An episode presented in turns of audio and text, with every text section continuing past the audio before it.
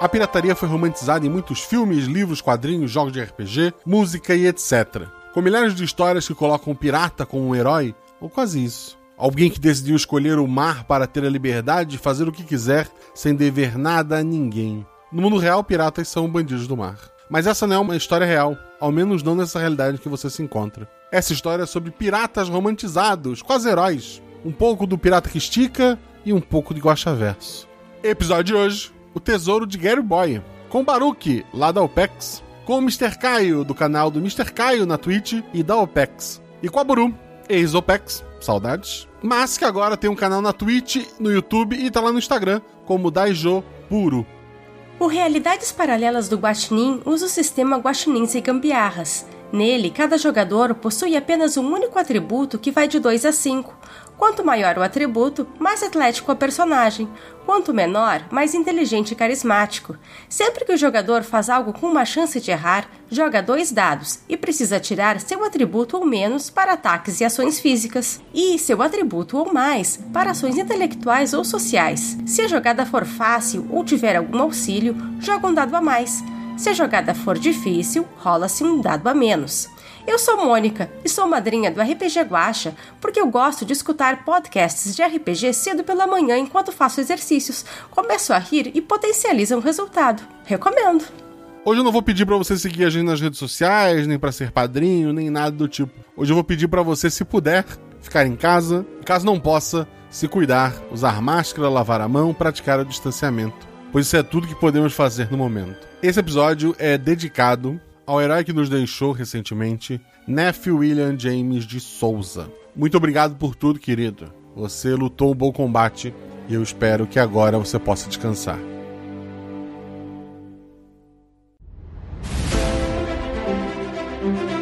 Aí vocês estão na taverna. Rola os dados. Bola de fogo! Chama. Chama clérigo! Como assim eu morri? Hora iniciativa. Então, não tem armadilha. Podemos ir. O que vocês fazem? Hum, hum? Tá, tá. É, eu amarro uma corda nelas e uso como arma. Eu ataco. O mago lança seu Thunderbolt mais 15 no Beholder. Eu quero rolar percepção, posso? Tem algum lugar para se esconder? Ah, falha crítica. Ataque de oportunidade! Erro, mano! Chama o clérigo!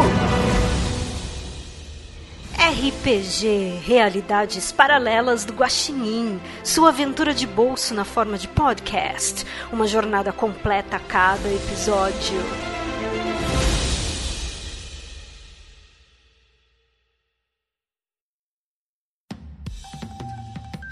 Em um certo dia, o jovem Marcelo Guaxinim resolveu postar tudo em um podcast de RPG. Logo, milhares de ouvintes resolveram embarcar nessa jornada, apostando que atrás de cada aventura única havia um elo que as interligava. O miçangueiro, surpreso com a persistência e a sabedoria do seu bando de seguidores, resolveu abrir o jogo. Ah, pessoal, é, não existe Guaxaverso. Mas supondo que ele exista. E assim, homens e mulheres partiram em busca da verdade, iniciando a grande era da caça pelo Guaxaverso.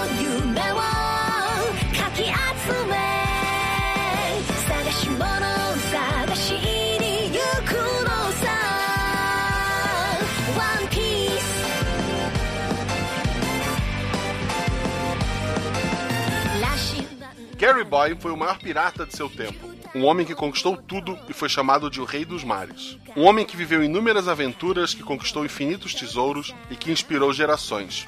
Em seu tempo, houve apenas um único marinheiro capaz de lutar frente a frente com este homem: Pelicano Joy.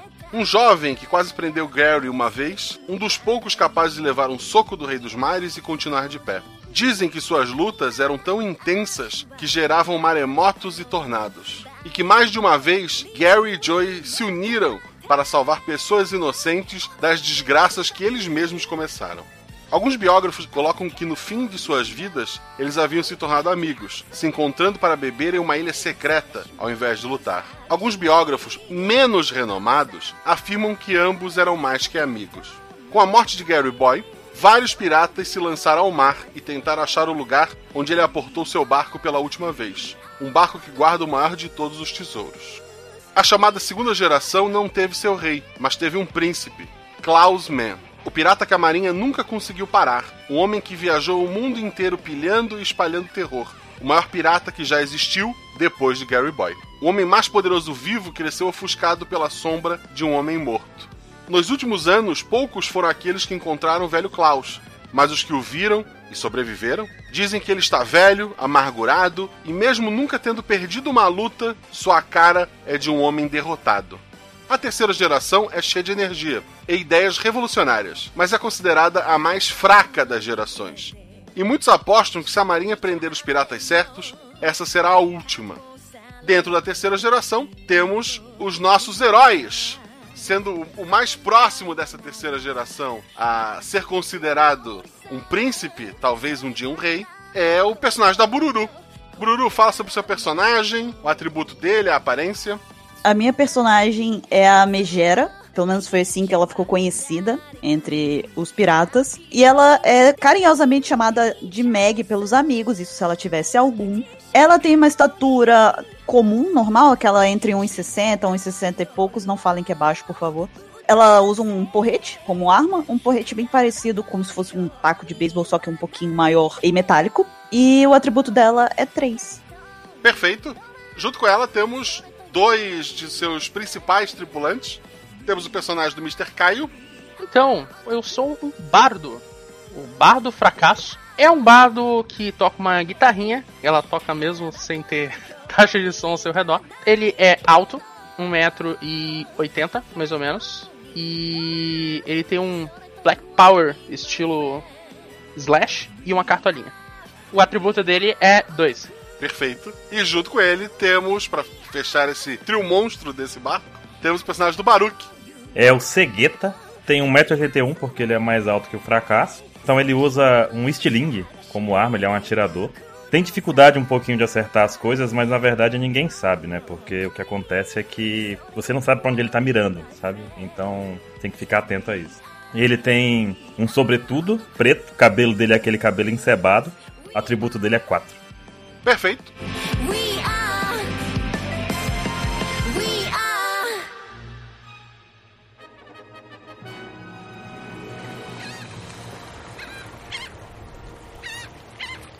Vocês, há alguns dias atrás, receberam uma carta do Klaus querendo encontrar vocês. Ele falava que chegou a hora dele se aposentar, da geração dele se aposentar, e que ele queria encontrar vocês. Pro bem dessa aventura, eu espero que depois de alguma discussão vocês tenham aceitado, né? Aceitamos? Com certeza. Sim, a gente aceitou. É uma honra, não?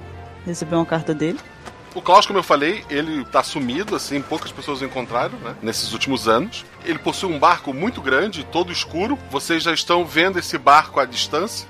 Quem é que tá guiando? Tem algum outro tripulante que tá guiando? Vocês têm mais gente no barco, né? Tem outro tripulante que guia ou é um de vocês? Como é que o barco de vocês está se locomovendo ali? Eu não pode ser, eu não tenho a menor noção de direção. Eu fico só no caralho. Nani? Ouvinte, que é aquela casinha que fica em cima de onde tem o mastro principal do navio. é minha função como uma pessoa que tem, né, uma visão além do alcance, como um Thundercat, né? Não, ter conhecimento, né? Eu nem ia chamar um trio de especialistas se não fosse pra ouvir isso. Exato.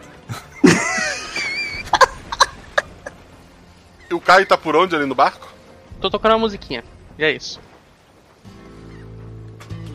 Tá. A Meg tá na parte da frente do navio, assim, meio Titanic lá na parte da frente do navio, ou tu tá ali pelo meio? Como é que tu tá? Eu tô no caralho, junto com o Cegueta, porque eu não confio nem um pouco na visão dele. Perfeito. Então rola você dois dados. Ok. Deu 4 e 1. Tu precisava tirar teu atributo ou mais, teu atributo é 3, tu conseguiu um acerto. Tu nota que esse barco escuro tem várias pessoas lá, a tripulação do Klaus. O próprio Klaus, ele tá de pé na parte da frente do navio. Ele parece feliz. Ao contrário do que todas as lendas dizem, ele parece feliz. O barco de vocês está se aproximando.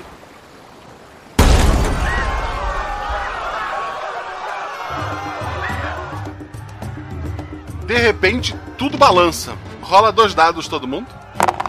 6 e 6. A Megera falhou. O Segueta. 1 um e 1.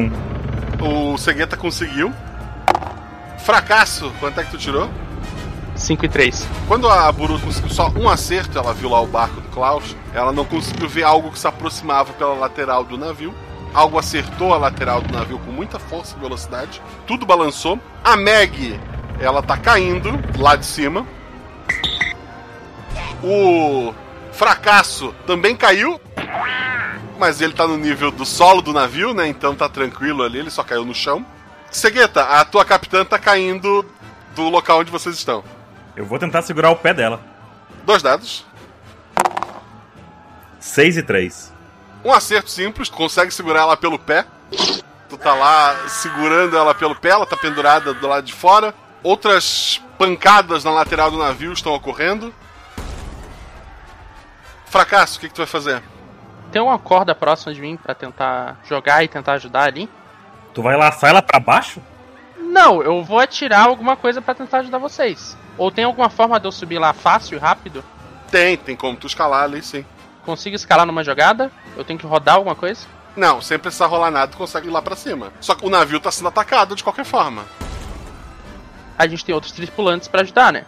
Tem, tem. Tem os figurantes, eles estão lá tentando fazer alguma coisa. Tá, então eu vou simplesmente subir lá pra tentar salvar a capitã, né? Tu, tu vai subir, vai ajudar e não, não precisa rolar dado nenhum ali.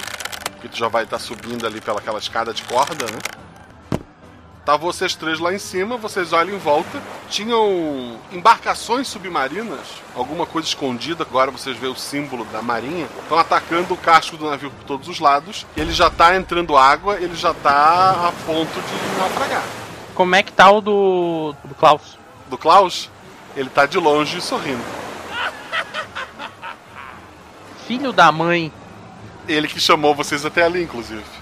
Esse Klaus é um safado. Ele é um safado. Mas que safado! Foi uma armadilha. Tem como eu tentar me segurar em alguma corda, alguma coisa que esteja próxima à estrutura ali do caralho? Tua tripulação já te ajudou ali. Eu não tô pendurada mais. Não, não. Perfeito. O fracasso subiu rapidamente a escada de corda e daí ele, por baixo, ele te ajudou pro cegueta te puxar para cima. Tá, eu tenho como descer rapidamente para poder ir olhar o, os estragos em volta do barco para saber o que a gente pode fazer, se precisa sair, se precisa, se tem como a gente remediar alguma coisa? Pode, pode, pode, consegue sim. Segura uma corda e tu consegue descer rapidamente. Eu consigo analisar de alguma forma algo no navio do Klaus? Eu consigo ter uma noção do que, que significa aquele sorriso dele? Ah, se ele simplesmente parece feliz ou se ele parece meio. uma expressão meio de escárnio ou coisa assim? Ou eu não tenho visão a esse nível? Ele parece estar tá admirando o ataque no barco de vocês. Ok, o cara é escroto mesmo. É. Puta que pariu, cara, a gente tá numa armadilha. Eu quero dar um tiro no, no Klaus. Só pra ele ficar esperto, só pra ele perceber que a gente pode remediar. Dois dados. 5 e 4. 5, embora seja uma falha, o 4 é o teu próprio atributo. Ele é um acerto crítico.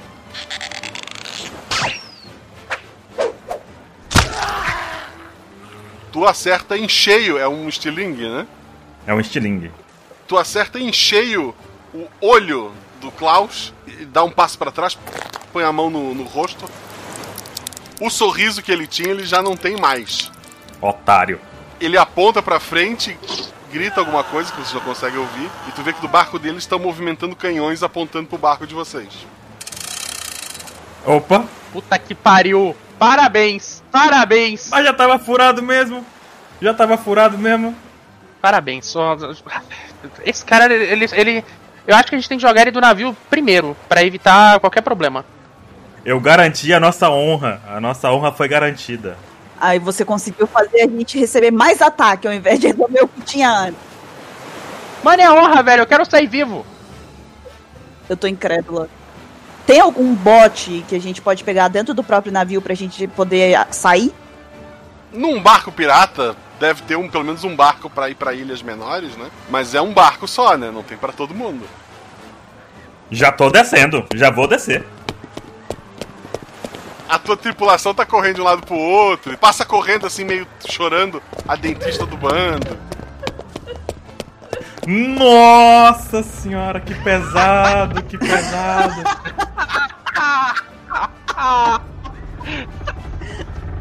Pô, é luxo ter uma dentista, viu? Não é todo navio que tem, não.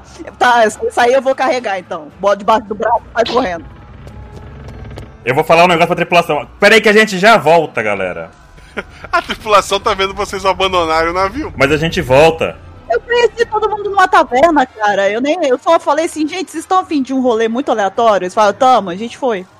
a gente já tá dentro do barquinho? Já tô dentro do barco, já empurrando pra derrubar na água lá descendo. Já tô remando aqui já, já tô comecei já. Tá remando como, menino? Nem joguei o barco na água ainda. Nossa, no no ar mesmo, sem na água mesmo. Vamos, vamos. já tá com potência, já. Igual o carro que você sai acelerando, sabe? Pra quando chegar, ele já ir com velocidade, né? Pra pegar a tração, né? Aham. Exatamente. Empurra esse negócio aí que o fracasso não vai fazer nada. Tá tocando aí, ó.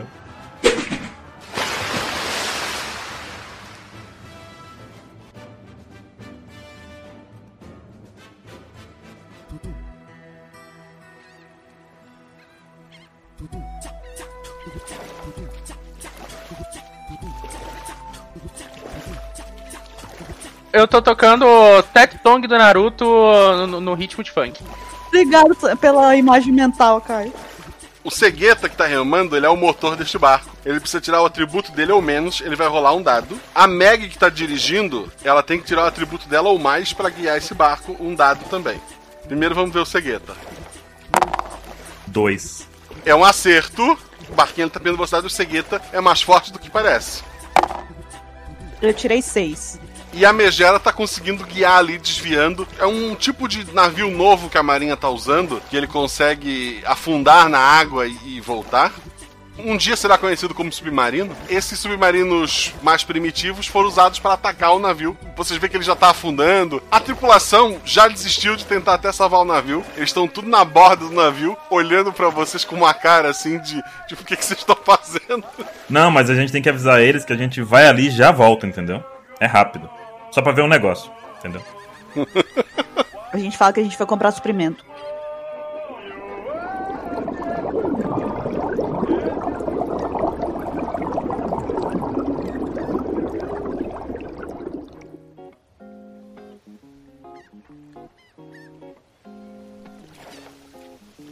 Tá, a Meg trouxe a quarta pessoa, é isso mesmo?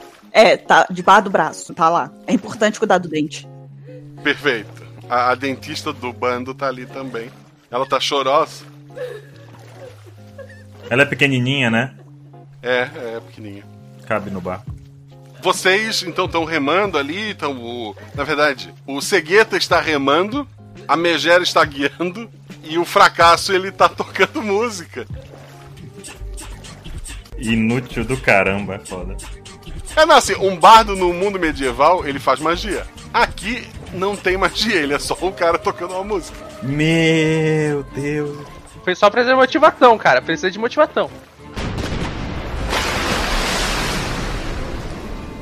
Mas tá funcionando! Porque vocês estão conseguindo, estão desviando. Tiros de canhão do barco do Klaus vêm na direção de vocês, acertam a água, vão de um lado pro outro ali o barquinho de vocês. Meg, mais um dado. Dois. Dois. Como eu falei, para guiar o barco é seu atributo ou mais.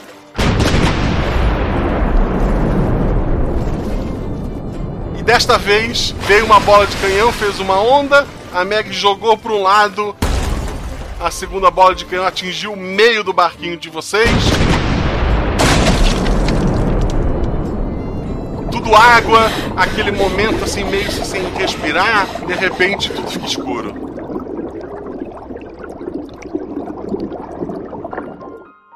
Meg, você acorda numa praia. O que, que tem em volta de mim? Tu olha assim em volta, é uma praia muito bonita, de areia branca, tem aqueles coqueiros. Entre os coqueiros tem um homem parado e ele é, pelas ilustrações que tu viu nos livros, aquele é o Gary Boy. Eita, e o Klaus tá por lá também? Não, tá só vocês dois ali, ele tá olhando para ti e sorrindo. Mania desse pessoal sorrir nessa história. Eu vou procurar o Segueto e o Fracasso. Eles estão por perto de mim? Tu não vê eles? E a dentista? Também não. Aí lascou. Eu tô bem o suficiente para conseguir falar? Parece ótima, sim. É você? ou eu estou vendo coisas? Hum, as duas coisas. Ah, faz sentido. Você precisa sobreviver e até o topo desta montanha. Lá está aquele que vai guiá-la até meu barco. Você precisa chegar a meu barco antes de Klaus. O que foi que aconteceu? O Klaus é o inimigo? Sim, ele quer conquistar tudo o que conquistei para usar para o mal. Você precisa impedi-lo. Tá. É, então eu preciso me levantar rápido e, ir atrás do cegueta do fracasso da dentista para poder a gente subir a montanha. Não, na verdade você precisa acordar!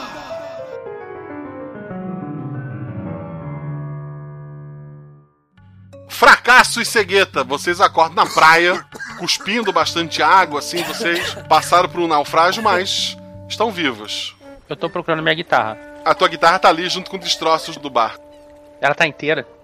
Não, quebrou o cabo dela. Puta que pariu. Eu vou pegar os restos mortais dela, eu quero enterrar minha guitarrinha. É, Cegueta, tu vê que o fracasso levantou e tá enterrando na praia ali a guitarra dele. O que, que tu vai fazer? Eu vou pegar minhas coisas e ajudar ele a enterrar, porque menos música é melhor, né? Tá, tu quando passa ali para ajudar ele a enterrar, tu nota que a capitã de vocês está ali desmaiada também. Eu passo ali por ela, eu vou passar na Megera e dar uns tapinhas na cara dela assim. Acorda, Megera. Acorda, Megera. Tá tudo bem? Eu acordo? Tu acorda. Tá, então eu vou acordar e imediatamente, assim que eu retomo a consciência, eu vou procurar pelo Gary Boy de novo, ver se ele tava ali e tal. Vocês viram ele? Ele tava bem aqui. Bebê se foi. Só tem um fracasso aqui enterrando ali a Jurema, guitarra dele. Não, o Gary Boy tava bem aqui. Tava não. Tava aqui agora. Tava não. Tava, bebeu, foi. Água, que água é essa? Eu tô ouvindo esse papo. Tá. Tá, puta que pariu, cara. A galera tá, tá completamente doida aqui.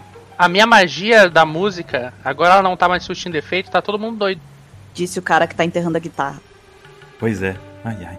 É. Então, Não, mas não tinha ninguém aqui não. Acho que você tá louca. O que aconteceu? O que você, o que que você tá falando? Gente, presta atenção. É o seguinte, olha só, eu, eu acabei de falar com o Gary Boy. Ele me falou que a gente precisa subir essa montanha. O navio dele tá lá, depois da montanha. E a gente precisa chegar lá antes do Klaus, porque o Klaus é o inimigo aqui.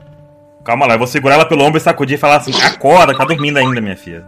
Meu porrete tá perto, Guacha? Tá. Eu vou acertar na cabeça do Segueta. Caramba. Ok.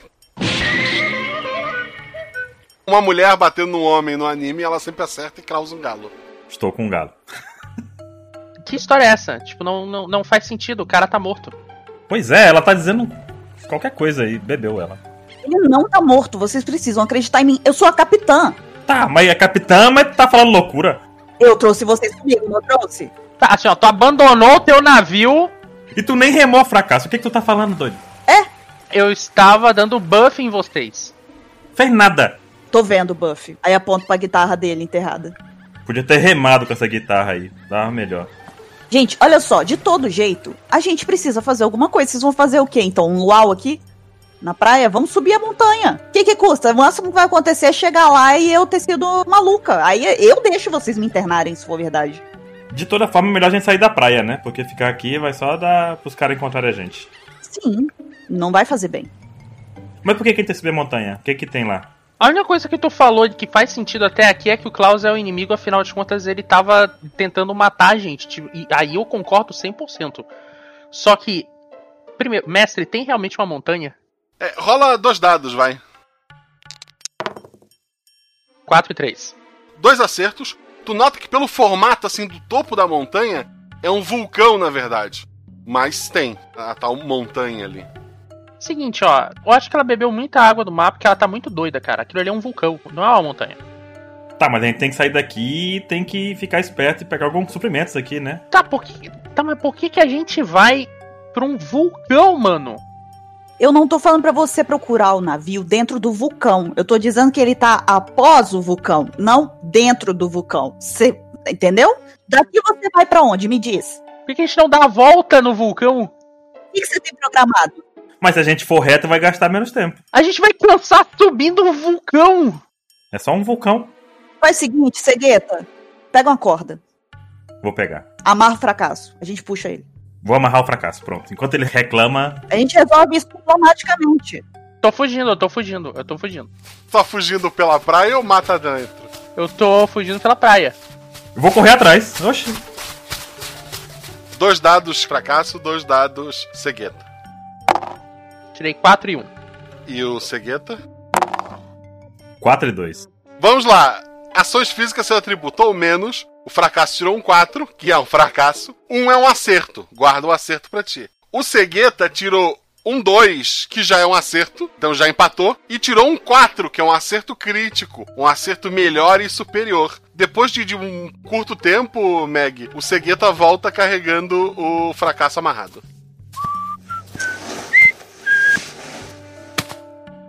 Eu tô com a minha boca livre ou ele me amordaçou também? Decisão dele. Vou deixar livre porque é bom ter o prisioneiro falando pra poder distrair a gente, né? É importante, a dentista. Não tá ali.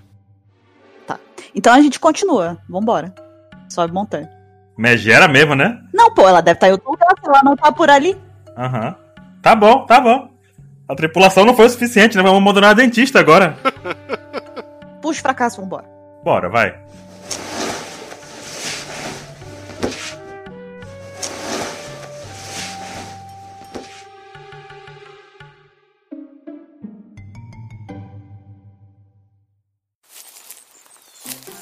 Vocês começam a andar ali pela mata, né? A região em volta dessa montanha, desse vulcão, tem bastante vegetação. Vocês vão andando por um curto período ali. A área abre um pouco a trilha. Tem uma pedra plana próxima ao chão. Nessa pedra tem um macaquinho. O macaco abre um sorrisão. Vocês veem que esse macaco tem um dente de ouro. Todo mundo sorri nessa porra. até, o, até o macaco sorri, velho. Pariu. Ele sorri, vocês veem o dente de ouro. Ele aponta pro tacape da megera e aponta pra ele. Faz assim com a mãozinha, tipo, me dá. Tá maluco? Claro que não. O Meg não irrita o Twelves. Vocês começam a ouvir barulho assim na mata em volta de vocês. Guacha, eu consigo identificar o tipo do barulho? Parecem outros macacos. Acho que a gente devia correr. É. Cegueta? Pega o fracasso no colo. Eu acho melhor tu pegar ele. Tá, então eu... obrigado. então eu pego ele. eu pego o fracasso no colo e falo, é, Cegueta, prepara pra correr. Já tô, já tô lá na frente, já tô lá na frente já. Obrigado. Mira reta e vai, filho. Então eu vou correr. Vambora. Bota meu o, o, o porrete pra trás nas costas e sai correndo. Perfeito. Dois dados cada um de vocês. Não, a megera rola um dado só, ela tá segurando uma outra pessoa. Obrigado, Cegueta. Seis. Seis e cinco, meu. Ótimo. A megera começa a correr, um, um macaco mais pesado do que aquele do dente de ouro pula na cabeça dela. Outro corre contra a perna dela, empurra também. Ela é atropelada por vários macacos ali. Ela cai. Ela e o, e o fracasso dão uma rolada ali pelo chão. O cegueta também falhou. Um macaco segurando uma espada ele pula na, na frente do cegueta, faz um, um corte, corta o pedaço do sobretudo dele ali, quase machucando ele pra valer, fazendo o cegueta parar. Agora tem um macaco armado na tua frente.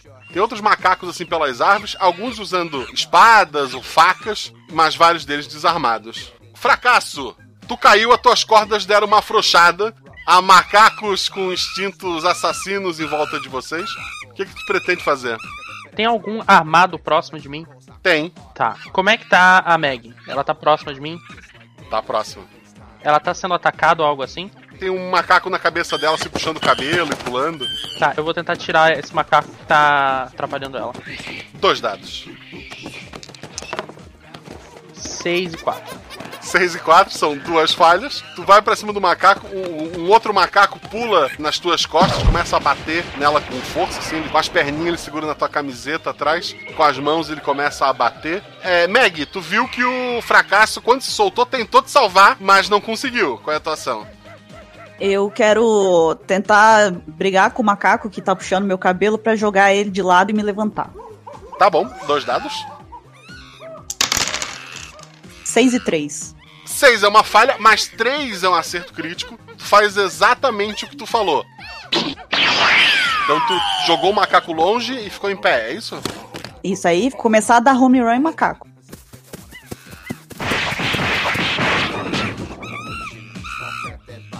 Tu começa a virar esse jogo, a bater nos macacos ali, jogando eles pra longe. Cegueta, Eu vou dar um tiro na cara do macaco que cortou meu sobretudo, porque não se faz isso. Não se corta sobretudo ali. beleza. Dois dados. 6 e 3. Seis é uma falha, mais três é um acerto.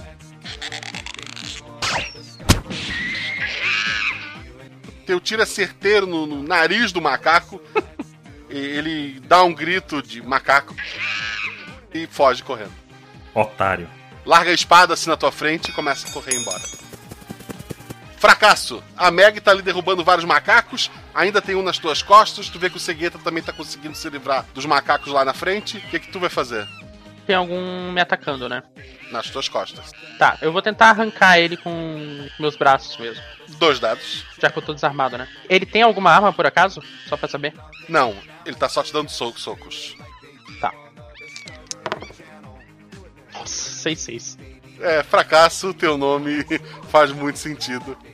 É, fracasso. Tu sente outros macacos pulando assim em cima de ti. De repente estás no chão de novo. Tem um montinho de macacos em cima de ti, te socando em todas as partes possíveis do teu corpo ali. Tu acha que tu não vai sobreviver a isso. Meg, Guaxa, eu quero pegar, virar pro fracasso e começar a dar porretada nos macacos tudo em volta dele. Dois dados. 5 e 4.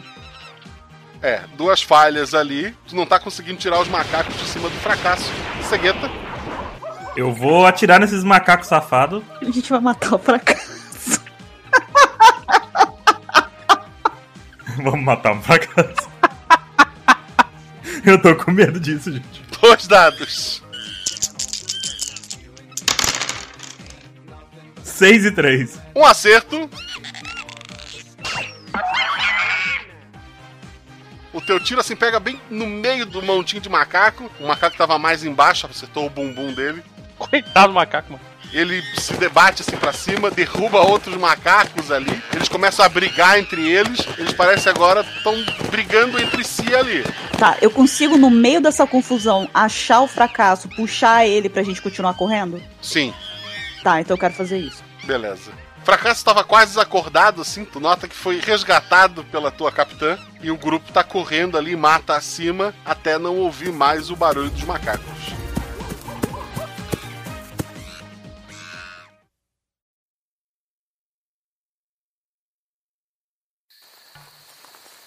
A gente já tá chegando perto da montanha? Uma hora e meia, duas horas de caminhada. Tá, então eu quero ver como é que o fracasso tá. Se ele consegue andar por conta própria ou se precisa ser carregado. Fracasso, você tá bem? Eu tô, mestre. Tu tá com um cheiro muito forte de cocô de macaco. tu tem muitas hematomas pelo corpo.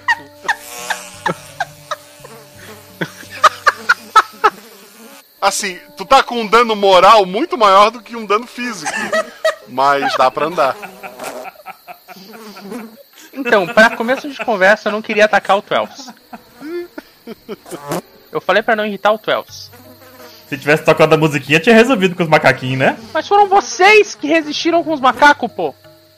Pena que tu não combinou com ele, né, cara? Se tivesse combinado que ele não te atacar também. Tu consegue andar por conta própria?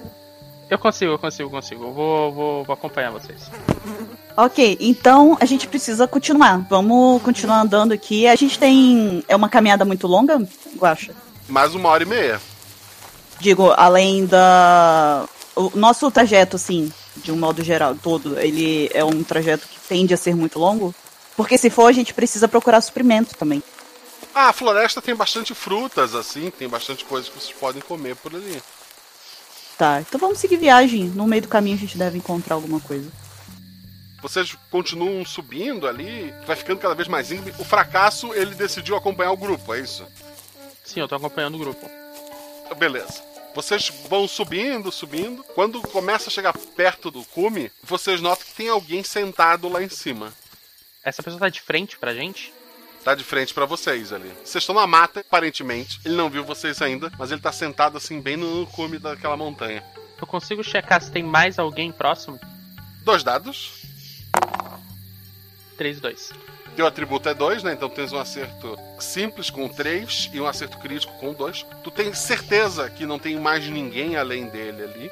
Tu nota que ele parece ser um homem muito, muito, muito velho. Ele usa um chapéu engraçado que tem umas asinhas assim. Ele tá usando um chapéu de pelicano, assim, um boné estilizado de pelicano. Ih, galera, esse cara tá só e eu acho que a gente vai encontrar um NPC importante.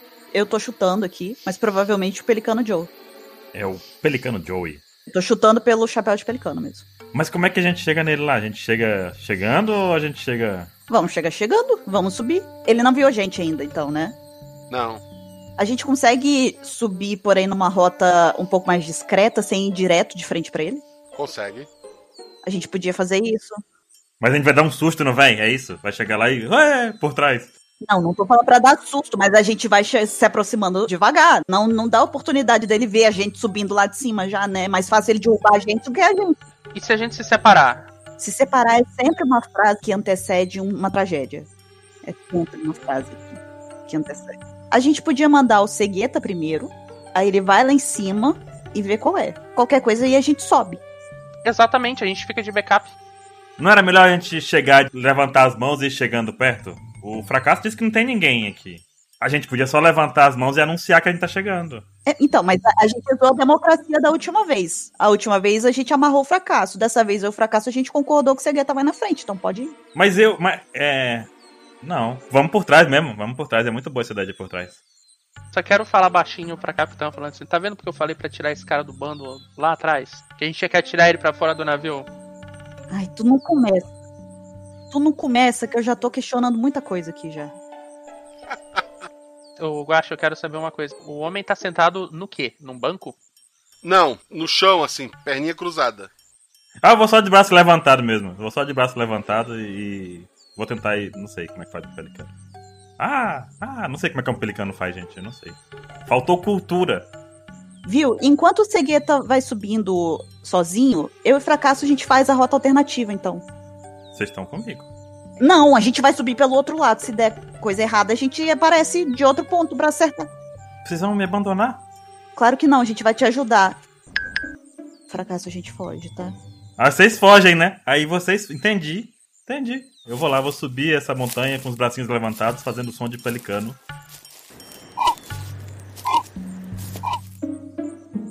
Perfeito. Rola dois dados. Dois e um. Tu vai imitando um pelicano, assim, e subindo a montanha, sai da mata pra ficar visível. Aquele senhor, ele tá sentado com as pernas cruzadas. Tu vê que, que ele é muito magro, ele realmente ele parece estar muito velho. Se ele é realmente o Pelicano Joe, ele, ele tem que ter pelo menos uns 150 anos ali. Ele tá te encarando, o chapéu dele tem aquele papinho assim embaixo da aba, então é meio difícil ver os olhos dele, mas tu acha que ele tá te encarando nos olhos, assim, sério, e a expressão dele não muda enquanto tu te aproxima imitando um pelicano. Eu vou seguir me aproximando imitando o pelicano. Se ele não mudou a expressão, vou seguir o plano. Até chegar bem pertinho dele. Perfeito. Os outros? A gente pode se aproximar também, né? Fracasso. Eu acho que a gente vai seguindo, mas eu quero no caminho ver se eu encontro algum galho mais forte pra eu usar como arma, afinal de contas eu estou sem minha guitarra. Eu preciso rodar algum dado? Não, não, tu consegue. É uma floresta. Se tu não conseguir encontrar um galho na floresta, aí tu merece realmente o título de fracasso. Aí é fracasso completo, né? O Segueta chega muito perto daquele senhor. E tu escuta um barulho assim. Que é.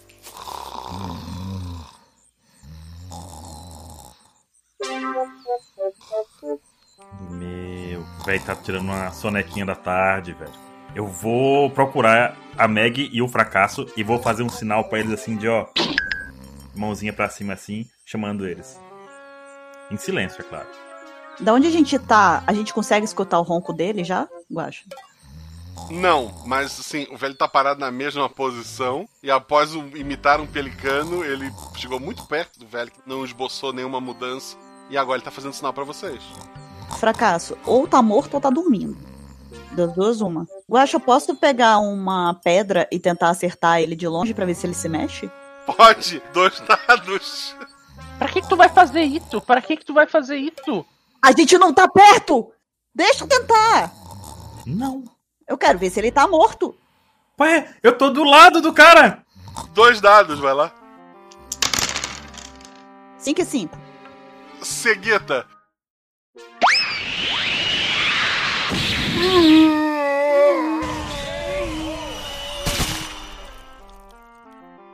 Uma pedra te acerta o lado da cabeça. Caramba, velho, é foda, né? Tu fez sinal pra Meg, ela pegou uma pedra e jogou na tua cara, assim, né? acertou a tua cabeça. Como é? Como é? Eu vou fazer um sinal de irritado, assim, pra ela, com as mãozinhas assim na frente da cara, assim. Nani? Tá que pariu, velho.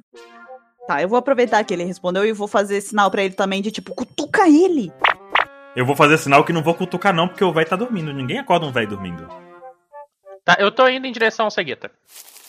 Ah lá, o outro tá indo, é por isso que tá todo sujo de cocô. Eita, tá fedendo a cocô mesmo.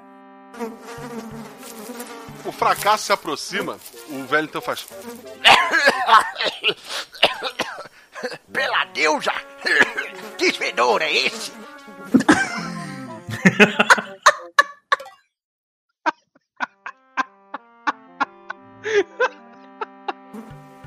Ah, vocês chegaram até aqui. Finalmente posso descansar. Gary Boy me disse que enviaria aqueles dignos de pegar seu tesouro. Quem é o capitão? É aquela batata ali, vou apontar. Nani? Aí eu aceno de longe, assim, meio tímido. Opa. Sou eu. Aí vou me aproximando. Uma mulher, capitão? Realmente estou sentado aqui há muito tempo. É velho mesmo, né? E ela, qual foi, tio? Tu- tudo bem, tudo bem. Tudo bem. Tudo bem. Tudo bem. Tudo bem. Viu? Eu não falei pra vocês que o Gary Boy. que eu tinha visto ele? Que ele tá vivo? Eu não tô vendo o Gary Boy aqui. Também não tô vendo Gary Boy nenhum, tô vendo um velho com chapéu de pelicano. O senhor ali falou. Senhor, repete aí, senhor. Cutuco ele com o porrete. Se... Senhor, repete o que você falou aí. Não, não vale ameaçar o velho. Cai uma lágrima de um olho do senhor e ele fala.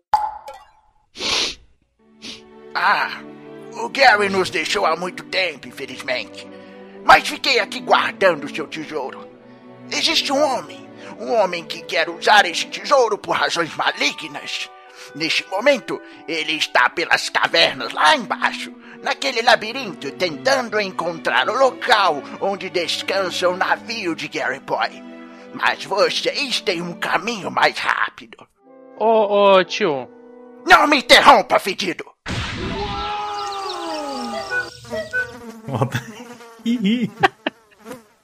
O navio está dentro deste vulcão.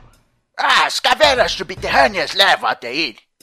Mas vocês têm um caminho mais rápido para chegar neste navio, descendo pela estrada da montanha. Não sei se eu quero entrar no vulcão, não. Tá, o, o tio me tirou uma dúvida. Por que que o carinha é vilão, o Klaus ele tá lá da marinha? Por que que a marinha tá ajudando ele? Caramba, fracasso. Eu já fui da marinha. A marinha está mais preocupada em se livrar dos piratas a qualquer preço. Não sabem do perigo que é se aliar a este homem nos traz. O tesouro do Gary Boy, ele traz um poder. Aquele que chegar a este poder poderá fazer o que quiser. A Marinha não sabe disso. Klaus sabe. E agora, vocês sabem também. Tá. A gente consegue reconhecer ele como sendo o Pelicano Joe mesmo? Tipo, a gente sabe que é ele mesmo, de fato. A gente pode perguntar o nome dele, você sabe, né? Não, eu sei, mas se, se o cara é conhecido, né? Se eu olhar pra feição dele e saber que é, eu vou perguntar, você é o Pelicano Joe? Eu pergunto. Então pergunta! Vou perguntar, posso perguntar. Ô tio, você é o Pelicano Joy?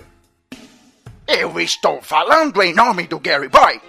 Estou com meu chapéu. Achei que isso estava claro. Vai que é cosplay, né? Sei lá. Eu dou de ombro assim, do tipo. Tá vendo? Perguntar resolve. Tem alguma coisa que a gente precisa saber sobre o Klaus? Alguma dica, alguma vantagem que a gente possa ter pra ajudar a gente aí atrás dele? O mundo possui uma magia boa que a todos aquece. E uma magia maligna que a todos tenta. E embora ele exista um pouco em cada um, existem locais que guardam uma grande quantidade de cada. Gary Boy guardou a energia boa Klaus já está com a maligna. Se ele tiver as duas, nada mais irá pará-lo. Ele está nas cavernas, eu sinto. Ele a está procurando. Se vocês demorarem muito, ele chegará primeiro que vocês. Pegaram a dica, né? Então vambora. Então bora, perder tempo com o velho não, deixa ele tirando cochilo aí. Valeu, velhinho. Bota a mão no ombro dele e fala, deixa com a gente, tio. Vamos nessa, vamos nessa. Ele cai de lado. Ah, pronto, matei. Ixi. Puta que pariu. Ele tá roncando de novo? Eu preciso conseguir ouvir o ronquinho dele, que o ronquinho dele foi bom. Tu chega perto dele, tá lá. Ah, tá. Ah, tá tudo bem, vamos embora.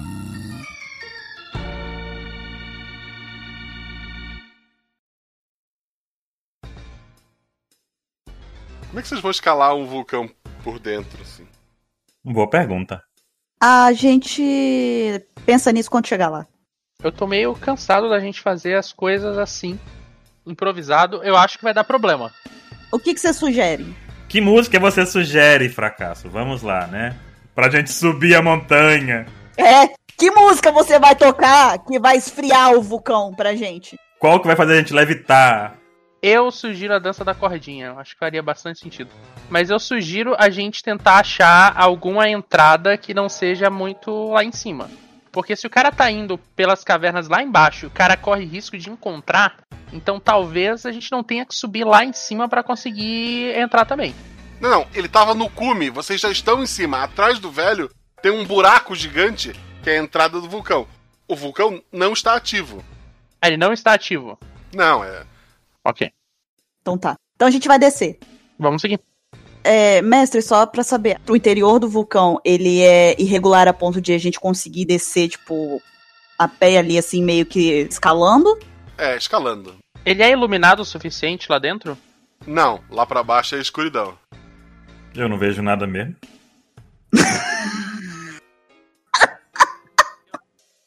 que errado. Eu acho que a gente deveria tentar encontrar alguma forma da gente levar luz lá pra dentro. Porque senão a gente vai ter muito problema pra descer isso daí. A gente tem que improvisar umas tochas então e fogo. Isso. Bear Grylls, vai lá. Tua guitarra podia funcionar muito bem, né? De... Dá pra fazer fogo com outras coisas, né? Não com a Jurema. Mas tu enterrou? Nem pra isso ela serve. Você vai fazer fogo? Tu vai fazer fogo? A gente consegue fazer uns checks pra tentar fazer umas tochas? Com o material que tem ao redor? Não, tranquilo, vocês conseguem fazer as tochas tranquilamente. A gente pode fazer pelo menos duas, uma pra cada um. Quer dizer, né? Duas pra cada um. Podem ficar vocês dois, eu vou sem. Já que vocês dois vão estar iluminando, eu vou usar as mãos pra não escorregar na hora de descer. Ela tem um ponto. Fair point. É difícil, viu? Não é fácil, não. É realmente bem complicado. Bota um amarrado no teu porrete, sei lá. Não, tô de boa mesmo. Bem de boa. Tá boa? Tô. Boa, também tô. A gente pode jogar também pra ver qual é a profundidade das coisas. Isso, boa. Isso, boa, fracasso. Essa é uma boa ideia. Tu vai jogar uma tocha? Sim, se a gente já tá descendo, sim. É, antes de começar a descer, Nando, tu joga a tocha, ela cai por muito tempo. Tu vê de relance alguma coisa que parece um barco lá no final. Então ela bate alguma coisa e apaga. Ah, galera, é fundo. Será? Acho que tem água lá embaixo. Ou alguma coisa que apaga fogo. Você quer arriscar? Você quer arriscar? Quer pular? Eu não quero, não. Às vezes bater no chão também pode apagar uma tocha. É, também pode. Mas tem um barco, o barco chegou lá. Não, mas em momento algum eu falei de me lançar lá embaixo pra perceber o que que era. Não, só tô sugerindo a ideia. Só tô sugerindo assim. Guacha, eu tô descendo. Eu tô descendo enquanto eles decidem. Tu tá sem tocha, né? Tô sem tocha. Cegueta e fracasso, vocês estão fazendo o quê? Eu tô com uma tocha amarrada nas costas e vou descer também.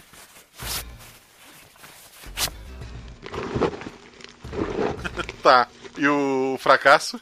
Eu vou deixar os dois irem um pouco na frente e dependendo da distância que a Meg chegar, afinal de contas eu acho que ela tá indo primeiro, eu vou descer junto também. Vai abandonar a gente, tu tá ligado, né, Seguir? Tá, tô, tô vendo que ele tá com mal atenção. Então, Meg, rola dois dados. Dois e um. Dois acertos. A Meg tá lá descendo. Ela encontra os pontos firmes. Tá indo tranquilamente. Cegueta. Eu vou descendo, seguindo os caminhos da Meg. Dois dados. 6 e 1. Um.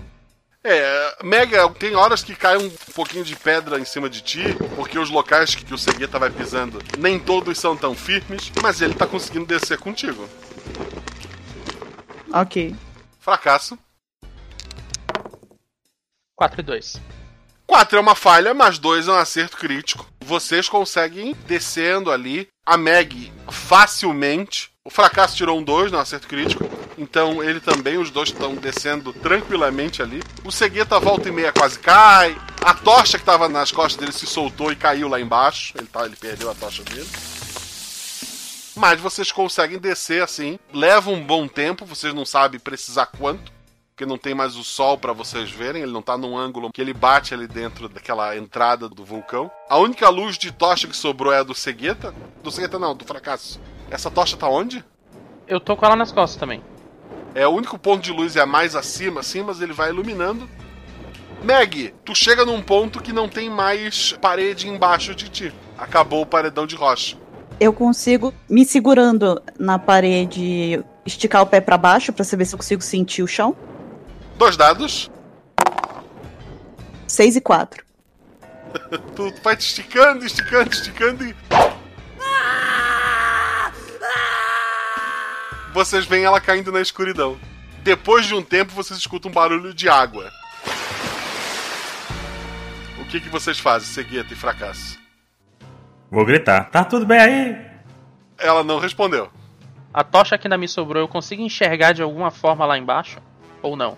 Não, a luz da tocha não chega até o local que a Meg caiu. Eu ouvi bem o barulho de água? Ouvi o barulho de água. Tá. Um... Eu vou virar pra cá e falou: Vai lá, foi água, vai tu primeiro. Eu não sei se a gente deveria descer assim. Eu consigo enxergar se tem algum outro caminho para descer ou se a parede realmente termina. Ela termina e começa a ficar bem inclinada assim. Teria que andar quase num teto para prosseguir na tua escalada para baixo. Eu acho que não tem outra forma, acho que a gente vai ter que se jogar lá. Vai lá ver um negócio. Vai ficar tudo bem, fracasso. Qualquer coisa, eu canto uma canção pra ti, vai. Tá bom. Vai na frente. Vou me jogar também. É o jeito. Beleza. Tu pula.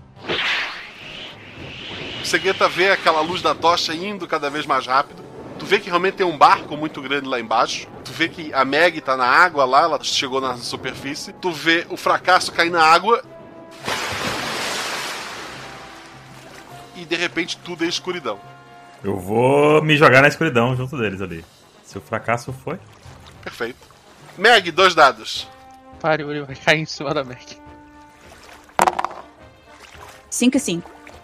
Fracasso, tá tudo escuro, tá ali nadando, tu tá escutando o barulho da Meg e ela parece estar tá se afogando ali, batendo os braços muito forte contra a água. O que tu vai fazer? Tá, eu tenho noção de em que direção ela tá. Pelo barulho, sim. Tá, eu vou tentar seguir esse barulho para tentar ajudar ela. Tá. A Meg ela parece estar tá tentando nadar para fora da água, mas algo tá puxando ela. A minha tocha ainda tá comigo? Tá nas tuas costas. Tá, eu vou tentar usar ela para bater, seja lá o que que tá segurando ela embaixo. Um dado, você tá no escuro, só tirar um ou dois tu consegue. Tirei três. Muito bom. Meg, tu cai na água, tu tá feliz, tu por um momento achou que podia ter morrido com a queda, mas estavas tranquila. De repente tu sentiu alguma coisa assim viscosa se assim, enroscando a tua perna e puxando para baixo. Começou a nadar desesperada para tentar sair, para tentar pegar o ar. Quando tu tava quase conseguindo, paulada na cabeça. Tu não sabe o que tá acontecendo ali.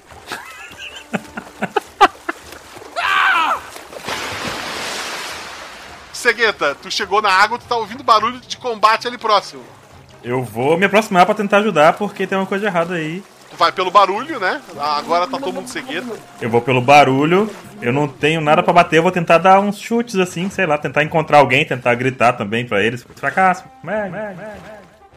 Um dado. Vou matar alguém agora. Excelente. Tirei três um ataque é teu atributo ou menos, 4, é teu atributo, tu tirou 3. É um acerto. Meg, tu levou uma paulada na cabeça, o que tava te puxando começou a puxar com mais força. De repente, o que tava te prendendo se soltou.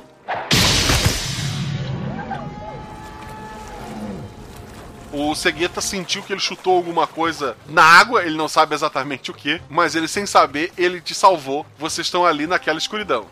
Ok, eu voltei pra superfície então, né? Sim. Tá. É, meu Deus, alguma coisa muito nojenta, muito viscosa tava agarrando a minha perna agora. Vocês estão bem? Será que não foi outro sonho teu, não? Tu acabou de chutar o negócio, moleque, tá maluco? Vai saber, né? Eu tô bem. Cadê o fracasso? Não sei. Eu tô do lado de vocês, seus dois. Tá escuro! Tem, tem que falar, né? Bom que eu já tomei um banho, né? Então, pelo menos o fedor a gente já se livrou desse problema. Mas vocês lembram pra que lado tava o navio? Eu tenho essa noção? A gente tem essa noção? Vocês têm essa noção. Tá, ó, tá pra lá. Eu fui o último a ver, né? Então vou apontar, ó. Tá ali, ó. No escuro, né? No meio da escuridão. Isso! tu tá apontando assim, né, no meio da escuridão. Na escuridão, exatamente. Tá pra lá, ó. Eu tô com meu porrete? Tá com teu porrete, ele tava preso em ti. Tá, eu quero esticar o porrete assim, e nadando com ele esticado pra ver se ele tromba com alguma coisa, né? Ele é feito de metal, certo? Não madeira. Tá, então eu não faço isso.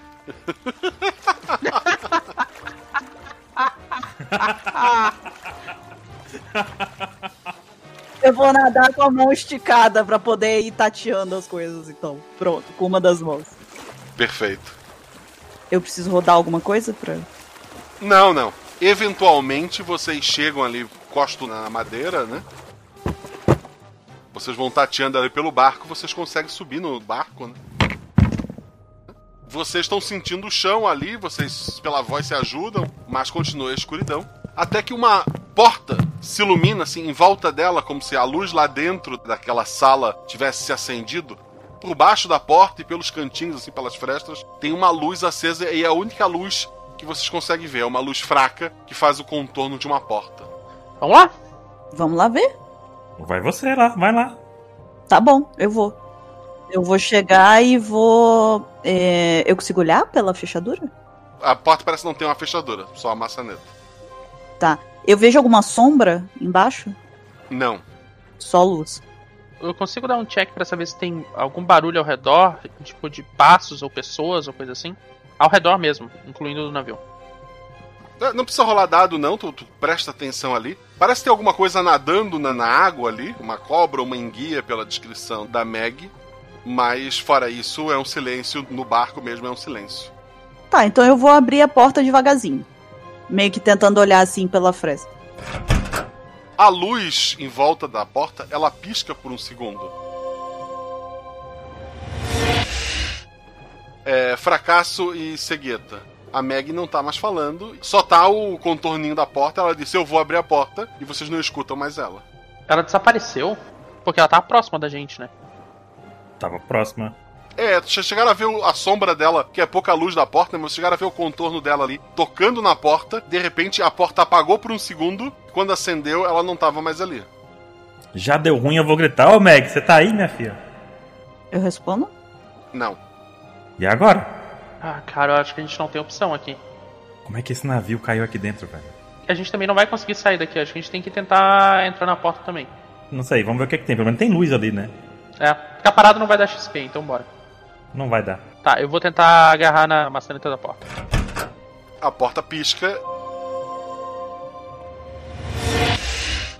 E tu tá sozinho, Cegueta. Eu vou seguir o mesmo caminho, agarrar a maçaneta e seguir em frente. Beleza.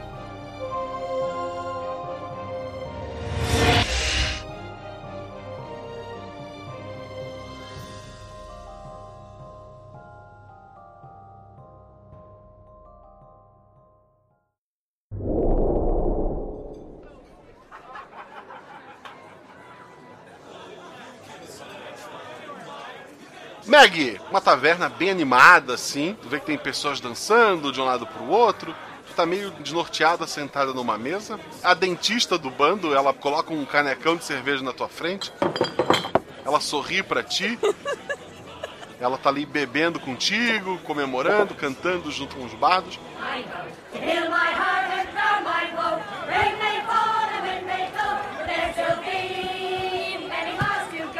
Tá um momento muito feliz. Eu reconheço as pessoas que estão na taverna também? é o pessoal do teu bando, tirando o cegueta e o fracasso. Puta que pariu. Puta que pariu. Deu ruim. Deu ruim. E eu pergunto pra dentista: o que, que tá acontecendo? Estamos comemorando. Estamos aqui. Estamos juntos. Temos muitos motivos pra comemorar. A gente tá comemorando o que mesmo? Estamos juntinhos. Ela te dá um, sorriso assim, ajeita o teu cabelo atrás da orelha. Que dia é hoje? A gente tá fazendo alguma coisa? Estamos juntos. O que importa o dia? Eu consigo ver o que tem lá fora, pela janela da taverna? Tu vai até a janela? Uhum. Fracasso! Tu foi o segundo a tocar na porta, né? Uhum. Tu tá numa taverna, bem animada assim também. Tá toda a tripulação ali, menos a Meg e o Segueta. Tu tá meio desnorteado ali, tu parece estar acordando de um sonho. Um dos membros da tripulação te entrega a tua guitarra inteira ali. Na tua mão ela tá novinha, como da primeira vez que tu encontrou. Ele te empurra até o palco, todo mundo começa. Toca uma música, vamos lá! Ei, ei, ei, ei. Toca uma música. Toca uma música aí, vai, vai, vai. Vamos, vamos, toca, toca, toca. Toque pra gente! Tá o pessoal bebendo e comemorando. É o pessoal do nosso bando. Isso? É. Pra mim também. Sim. Tá. Claramente eu tô num lugar de mortos, porque minha guitarra tava morta também. Então, é por isso que ela tá inteira aqui. Eu consigo identificar alguma coisa estranha nessa taverna? Consigo rolar o dado pra notar alguma coisa diferente fora do lugar? Roda dois dados, vamos lá. Teu atributo ao mais. Puta que pariu. Um, um. O teu atributo é dois. Você só falha se tirar um. E tu tirou um e um. Parabéns, fracasso. Fantástico. Olha, por um momento tu tá naquela dúvida assim. Poxa, será que eu não bebi demais e tudo aquilo foi uma loucura? Eu não tô realmente aqui com a minha guitarra e os meus amigos numa taverna? Tu acha estranho eles pedirem pra te tocar, mas fora isso, parece tudo normal. Tá. Eu vou começar a tocar alguma música, já que eu tô no palco.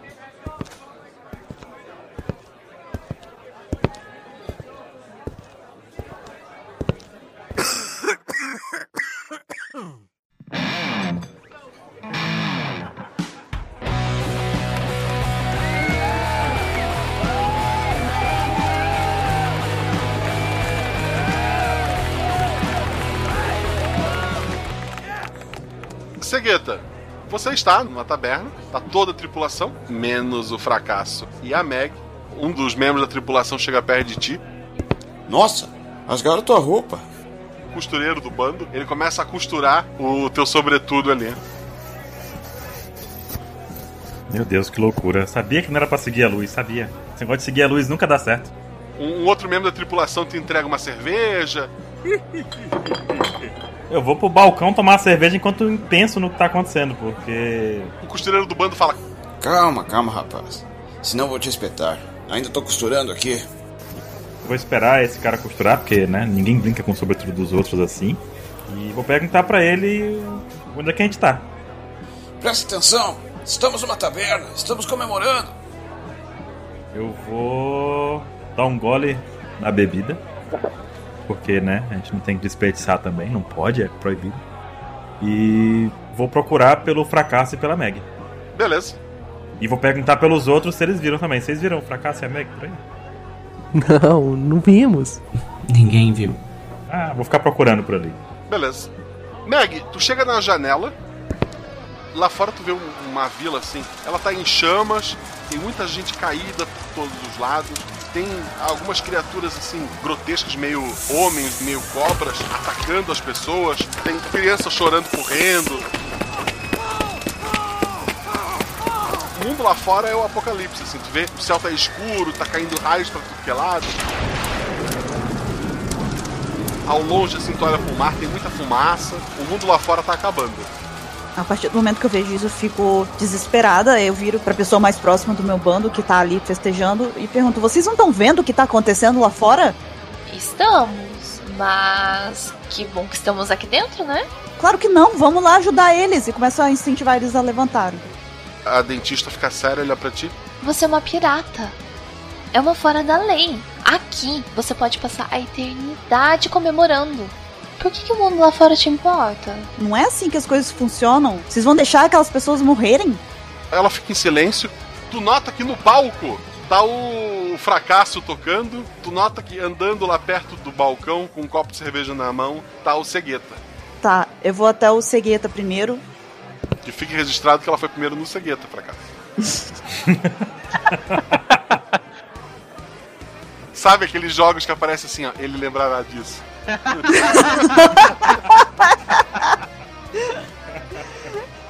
Eu fui até o Cegueta e já chego mexendo no ombro dele, assim, balançando ele.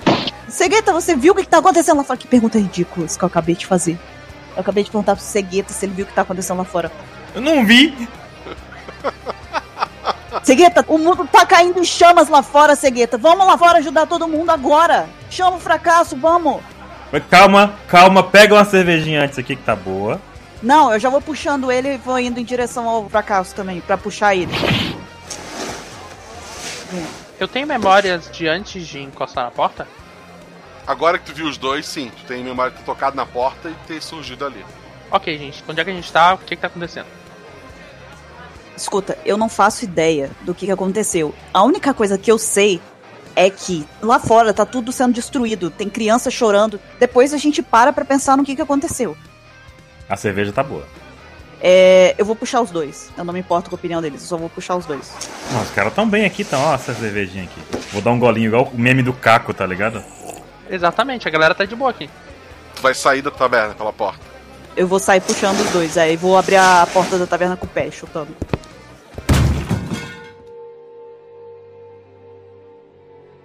Tu abre a, a porta da taverna, o que tá lá fora não é igual ao que tava na janela. Tu vê só um- uma pequena ilha rochosa. Tu vê que tem uma pequena casa, que tem um farol. De frente para essa porta tá um, um homem assim muito alto. Ele é a cara de todos os desenhos e nos livros. Ele parece mais jovem do que quando apareceu pra ti. É o Gary Boy. Ele olha pra ti e fala: Então vocês conseguiram? Chegaram até aqui. Porra, ela tava certa mesmo, cara. O velho tá vivo. Eu falei pra vocês. Mas o velho não tá velho, vai tá novo. Na verdade, eu não estou vivo. Mas este é só um detalhe técnico e não é momento para discutir isso. Ele tira do bolso uma joia e ela se acende assim, uma luz que não incomoda os olhos. Ele estende a mão pra Meg. Eu estendo a mão pra pegar a joia. Ele fala: Pegue. O meu maior tesouro é seu. aquela pedra ela se ilumina assim, fica tudo branco.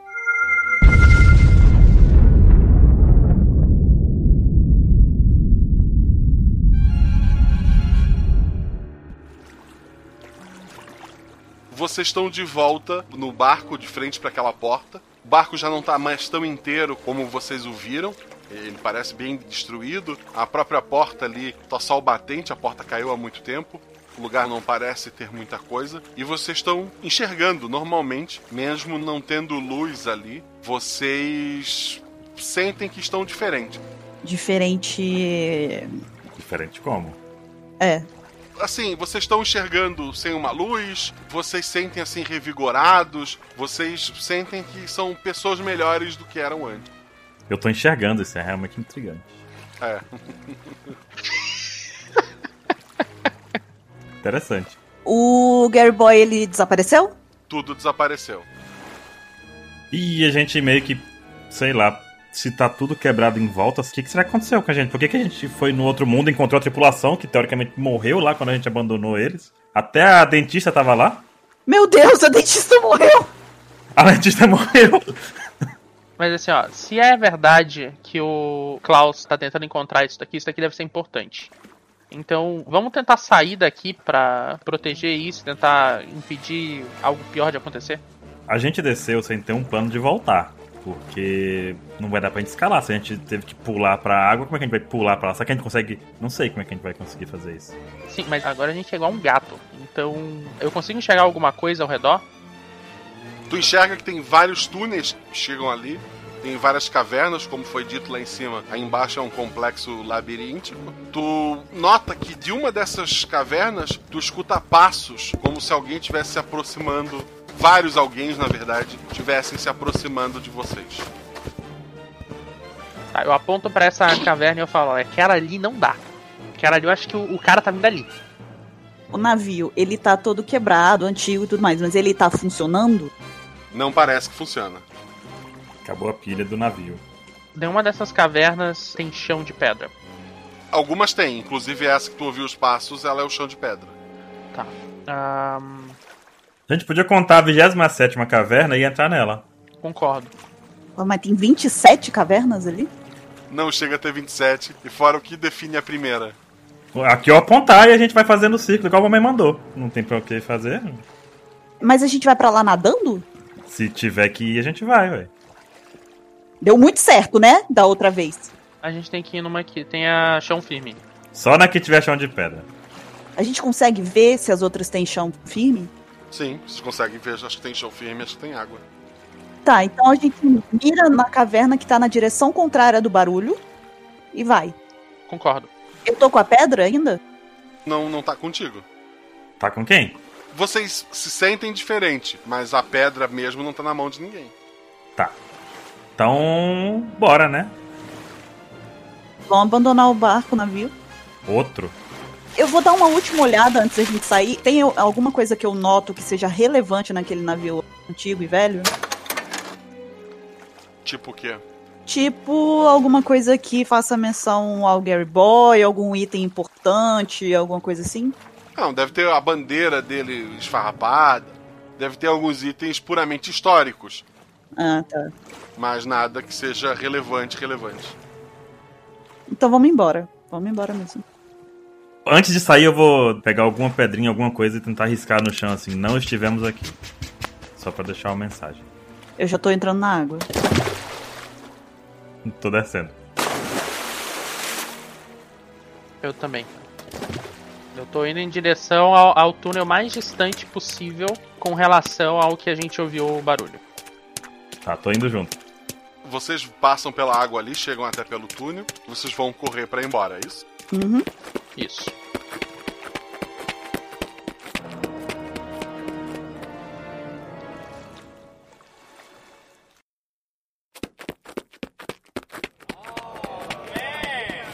Vocês escutam um barulho lá atrás, parece que eles encontraram o barco e estão comemorando e gritando agora. Mas vocês estão se afastando cada vez mais e vocês vão saindo pela caverna. Vocês conseguem sair depois de um tempo ali. Tem milhares de túneis e caminhos diferentes, mas alguma coisa, alguma intuição faz vocês acertarem os túneis certos até que vocês conseguem sair. Vocês veem novamente a praia ali. A gente saiu pelo mesmo lado que a gente entrou? Não, foi por algum outro lado ali. A gente tá na mesma praia. A gente está na praia. A gente não viu a praia, a gente está nela. É a mesma ilha. Mesma ilha, mas em outra praia. E agora, gente? O que a gente faz? Como é que a gente sai daqui agora? A gente tem que ir atrás do Clausen? A gente podia procurar o navio dos caras que estavam do outro lado.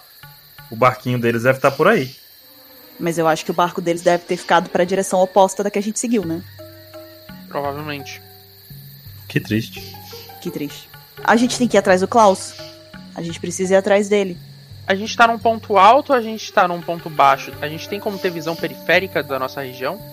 Vocês estão no nível da praia, né? Tá. Eu consigo achar algum barco na praia ou não? Nesse lado do mar, não. A gente vai ter que procurar alguma forma de sair dessa ilha.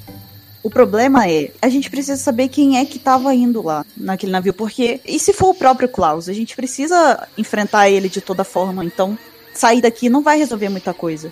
Mas enfrentar ele com um exército junto é meio complicado. Não. Um exército é muita coisa. Tem uns, uns, uns ali, né? A gente pode tentar dar a volta, ir pra direção que a gente fugiu, né, no caso, voltar. Só que sem ser pela caverna. Daí a gente tenta procurar no outro lado da praia se a gente acha o navio dele. Quanta disposição. Eu acho que é a melhor opção que a gente tem. Qual é o teu plano, Segueta? A gente faz isso mesmo, tá ótimo. Vamos dar a volta e chega lá e é isso aí. Adorei o plano. É isso. Então tá, então a gente vai, vamos fazer isso então. Vocês começam a, a contornar a praia, né? Já ficaram bastante tempo lá dentro da montanha. A noite começa a, a cair quando vocês avistam assim algumas fogueiras. Tem um barco grande, o barco do Klaus, próximo à, à praia, né? Tu encontra o que parece ser um acampamento deles no, no pé da montanha. O Klaus tá lá? Rola dois dados. 4 e 2. 4 é um acerto. Tu não vê o Klaus. Tu vê que tem várias construções grades assim. Tu vê que a tua tripulação tá lá presa.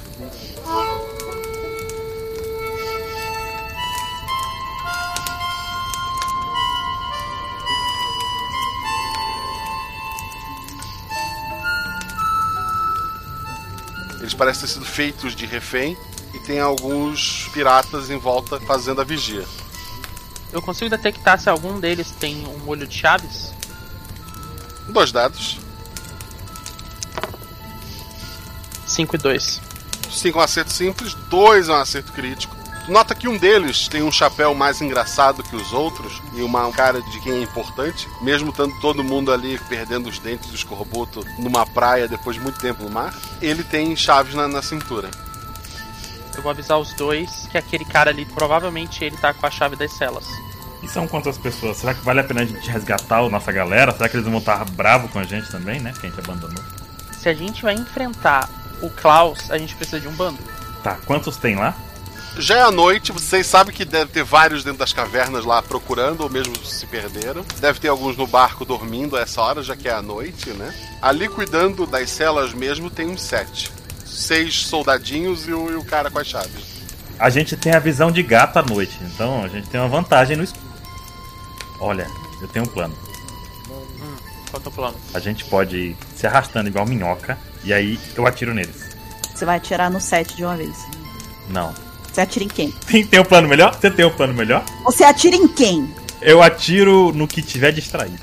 Eles não estão vendo a gente. Se a gente começar a atirar neles devagarzinho e dando a volta, igual minhoca no chão, sabe? Eu acho que a gente consegue ir vagarosamente. Eles não estão enxergando, mas eles escutam a sua arma. Mas aí tu corre pro lado de lá e eu corro pro lado de cá e aí. Lembrando que a arma dele é um estilingue, né? Ela faz pouquíssimo barulho. Ah, é um estilingue, é verdade. ok. É silenciosa a minha arma, exatamente. Eu tô contando aqui que eu vou nocautear os caras. Você tem um ponto. Tem algum deles longe o suficiente pra caso ele tome um ataque e os outros não notarem? Tipo num canto escuro do mapa ou do- da região ou coisa assim? Tem alguns mais próximos da fogueira, aí esses acabam enxergando uns aos outros, né? Tem aqueles que, pra ficar de olho nas grades, se afastam um pouco e vão mais pro lado da escuridão. Então tem alguns que dá pra derrubar sem os outros perceberem, caso vocês sejam bem sucedidos nesses ataques, né? Ô Segueta, eu acho que a gente tem que ficar de olho nesses que se afastam mais e tentar apagar eles. E se vierem pra cima, vocês me defendem, né? É o objetivo, se a gente entrar nessa batalha, a gente vai ter que se defender. Eu acho que a gente tem que fazer isso, porque o cara da chave vai liberar nosso bando ali e a gente consegue pelo menos pegar os outros depois. Isso. Então bora, bora pegar o que tá mais distante, o que tá distraidão, o antissocial que tá ali fingindo que tá fazendo guarda, a gente vai acabar com o serviço dele hoje. É, Guaxa, só pra aproveitar, tem algum que tá dormindo? Pra eu poder eu tentar acertar ele também enquanto eles pegam o outro? Os que estão dormindo devem estar no barco. Ali na praia só tá os que estão cuidando dos prisioneiros. Tá bom. Segueta, três dados. 5, 5, 4. Falha, falha, crítico.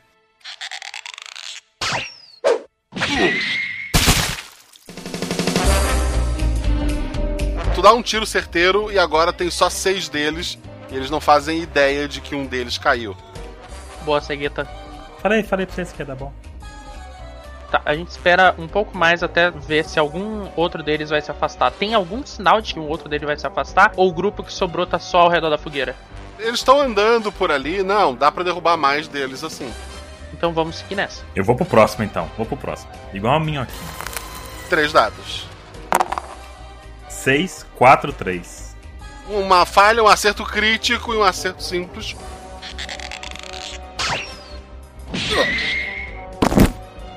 Tu acerta mais um deles que cai, um outro assim escuta o barulho dele caindo no mato, ele se aproxima, instintivamente tu dá um segundo tiro.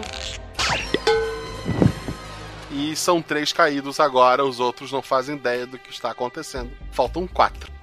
Tá, quantos estão ao redor da fogueira? É, o, o que tá sempre na fogueira é o com as chaves. E os outros volta e meia andam de um lado pro outro, pega alguma coisa pra comer. Dá pra continuar atacando. Ele só vai dar problema na hora que ele falhar. Manda bala. E se eu atirar num lugar distante pra eles conferirem e a gente pegar o cara da chave. Eu não sei se isso garante que o cara da chave não vai seguir com eles. Ah, provavelmente ele não vai. Ele vai mandar os capanga. Não é um bom pensamento, é um bom pensamento, mas. Só esquentando os braços aqui na fogueirinha. Pra que mexer em time que tá ganhando, gente? Ô, Guaxa, o Segueta, ele tem limite de tiro não, né? Não. Eu tiro pedra, pego do chão aqui, ó. Pau! Tá bom. E aí, o que, que vocês acham? Eu posso acertar todos eles. Ô, Guaxa, enquanto ele tá fazendo esse movimento, eu consigo tentar contornar o acampamento ali deles no escuro pra tentar chegar por trás do que tá sentado com a chave? Consegue. Tá, então eu vou fazer isso, só pra ajudar, caso dê ruim. Eu quero ter uma outra ação também. Eu quero tentar ir pra uma região. Não exatamente na região entre a praia e a floresta. Mas próximo o suficiente pra eu conseguir detectar se alguma galera estiver vindo dali. Vai ficar de olho. Perfeito. Quero ficar de olho.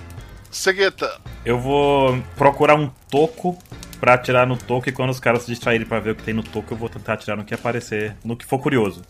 Tá bom. Três dados. 6, 5, 2. What? Um acerto simples só, dá um tiro num toco, um deles se aproxima ali pra olhar, tu atira nele, ele cai.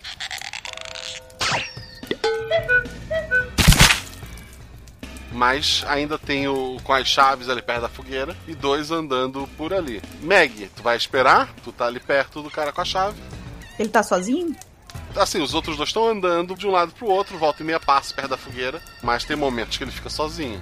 Tá, eu vou esperar só mais uma vez e ficar com menos gente ali pra poder se alertar eles ter menos con- contato físico com os outros.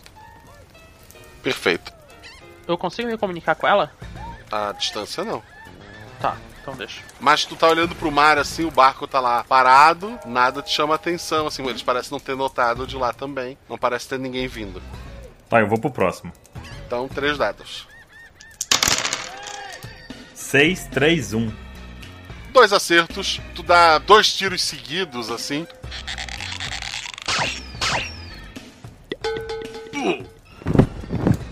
Tu derruba os últimos dois soldados sem chave que faltavam.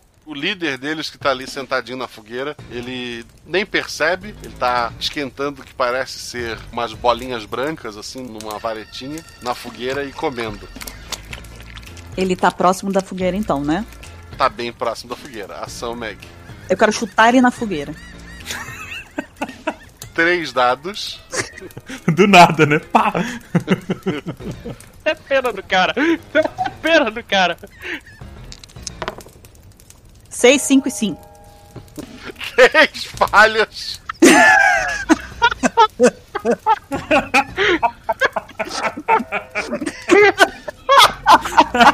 Acho que erraram o nome aí, viu, fracasso?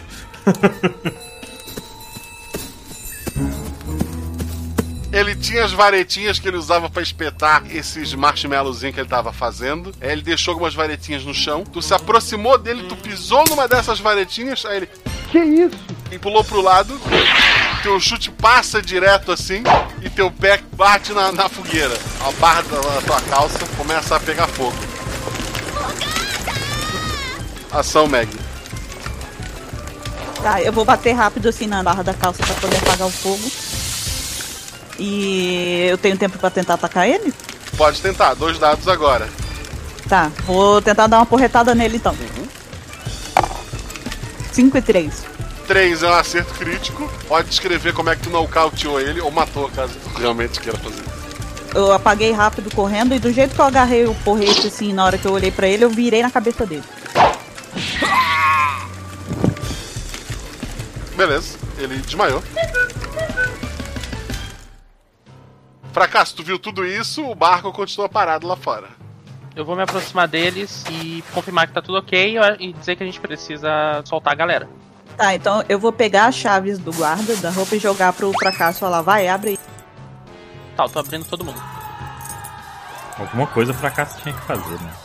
Todo mundo que tava meio chateado com vocês, mas agora estão sendo resgatados, alguns deles falaram. Viu, viu? Falei que era um plano, que eles iam voltar pra salvar a gente. Falei que a gente só ia ver um negócio ali. Eu boto a perna em cima do tronco, assim, que o cara tava sentado. os dois braços fechados de punho assim na cintura e falo: Haha, viram? Tudo isso foi só um plano nosso pra poder salvar vocês depois que vocês fossem capturados. E dou aquelas risadas tipo: Eles começam a gritar: Ei, nossa capitã! Nossa, capitã!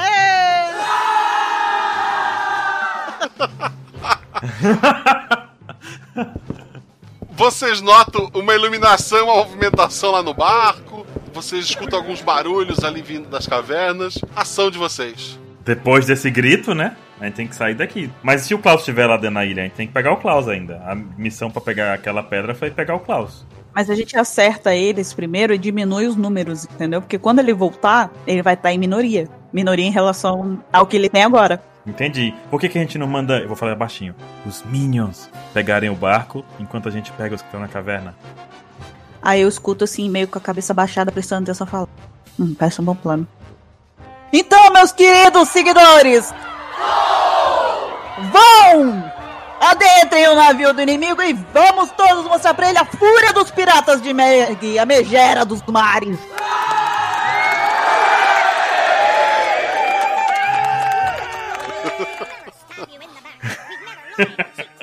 Eles começam a catar espadas, ali, armas que tinham pelo chão.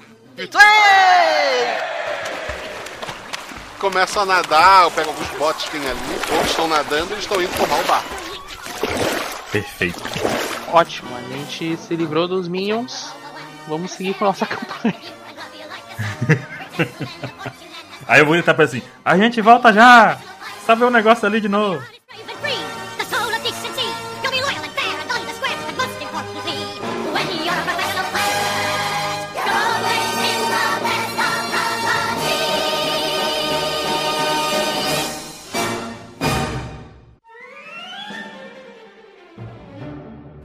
Vocês estão indo pra onde? A gente tem que pegar os caras que estavam do outro lado da praia, que estão. É, assim, ó, eu ainda acho que essa é uma decisão meio idiota. Já que eles estão vindo pra cá, talvez a gente possa emboscar eles.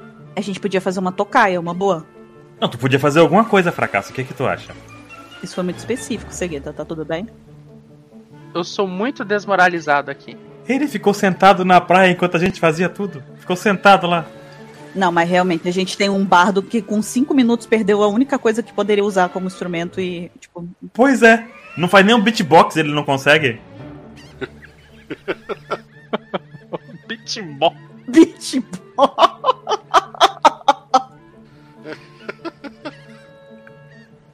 tá, olha só.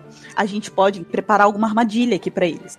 Pra quando eles chegarem, a gente fica de tocaia de longe, que nem o fracasso falou. Mas a gente vai ficar esperando os caras terem boa vontade de sair em vez da gente entrar? Cara, eles estão vindo nessa direção, Cegueta. Ah, então tudo bem. Você acha que eles vão ficar lá quanto tempo, meu filho? Eles vão fazer o que lá dentro? Morar lá? Então vai, a gente tem todo o tempo do mundo, vamos. Eles vão ter que vir pro barco deles, de uma hora ou outra eles vão voltar pro navio, cara. A gente tem que fazer algum check pra conseguir fazer alguma armadilha contra eles? Qual é a armadilha que vocês querem fazer? Eu imagino que deve ter cordas ali na região, porque né, era o acampamento deles. Talvez a gente consiga fazer algum mecanismo pra atirar coisas neles ou coisa assim. A gente tem condições de fazer isso? A gente pode pegar, quebra os troncos de madeira, faz um monte de estaca, cava um buraco, bota as estacas embaixo e tampa com folha. Eu não sei se a gente tem tempo pra cavar. Vocês acham que a gente tem tempo pra tudo isso? Vocês estão de sacanagem com a minha cara.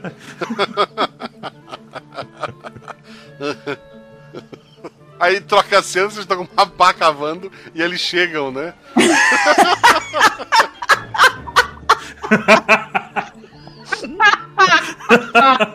ah. Puta que pariu, mano. E eu vou dizer assim, vou virar pra ele e falar assim, eu avisei. E se a gente esquentar a água dentro do caldeirão deles ali e ficar com a água fervendo, esperando eles pra virar neles quando eles passarem? Caramba, é- são planos que exigem muita paciência. Eu admiro essa paciência de vocês, entendeu? A gente vai ficar esperando eles aqui, meu filho. Você vai fazer o quê? Você tem que ir pra casa pra poder cozinhar a janta? Aí passa muito tempo, a água esfria. Exato. Tá, com licença. Eu acho que o melhor que a gente pode fazer aqui é o seguinte. A gente fica num possível caminho deles, a gente tem toda a vantagem pra isso, porque está de noite, a gente enxerga, a gente vai conseguir ouvir, a gente fica ao redor do caminho que eles podem ficar. a gente espera o primeiro grupo passar e quando o primeiro grupo passar, a gente ataca os que estão atrás. Porque a gente se livra de alguns muito fácil. Tá, enquanto eu escuto o fracasso falando, eu tô de braço cruzado assim, meio pensando. É. Guacha, a gente tá muito longe da floresta do macaco? Ah. Não muito. Gente, é o seguinte: a gente vai lá, a gente troca uma ideia com os macacos. Eu falo que eu deixo o macaquinho do dente dourado brincar com o porrete de vez em quando. Só que em troca disso, eles têm um favor pra gente. Eles fazem esse favor pra gente. Eu aprovo essa ideia, por incrível que pareça. Se tu tá disposta a se livrar do teu porrete pra. pra... Não, não vou me livrar, eu vou emprestar temporariamente. Depois ele vai me devolver. Ok, ok, mas. Tu acha que ele vai devolver? Tá bom. Quer confiar no macaco que cagou no fracasso. Eu acho que é um. Ah, Pronto, temos um ponto. Dá pra confiar no macaco que cagou no fracasso. Eu acho que a gente pode. A gente precisa de toda ajuda possível. Se a gente puder acreditar no poder da natureza, vamos nessa. Confia no Twelves, cara. Posso fazer isso, Guacha? Pode, o RPG a gente sempre pode tentar fazer as coisas, é legal. Tá. Então eu, eu vou procurar o macaco com o porrete na mão pra conversar com ele. Perfeito. Teu atributo ou mais, rola três dados. 3, 2 e 1. 3 é um acerto crítico, 2 1 seria uma falha, mas ok, um acerto crítico.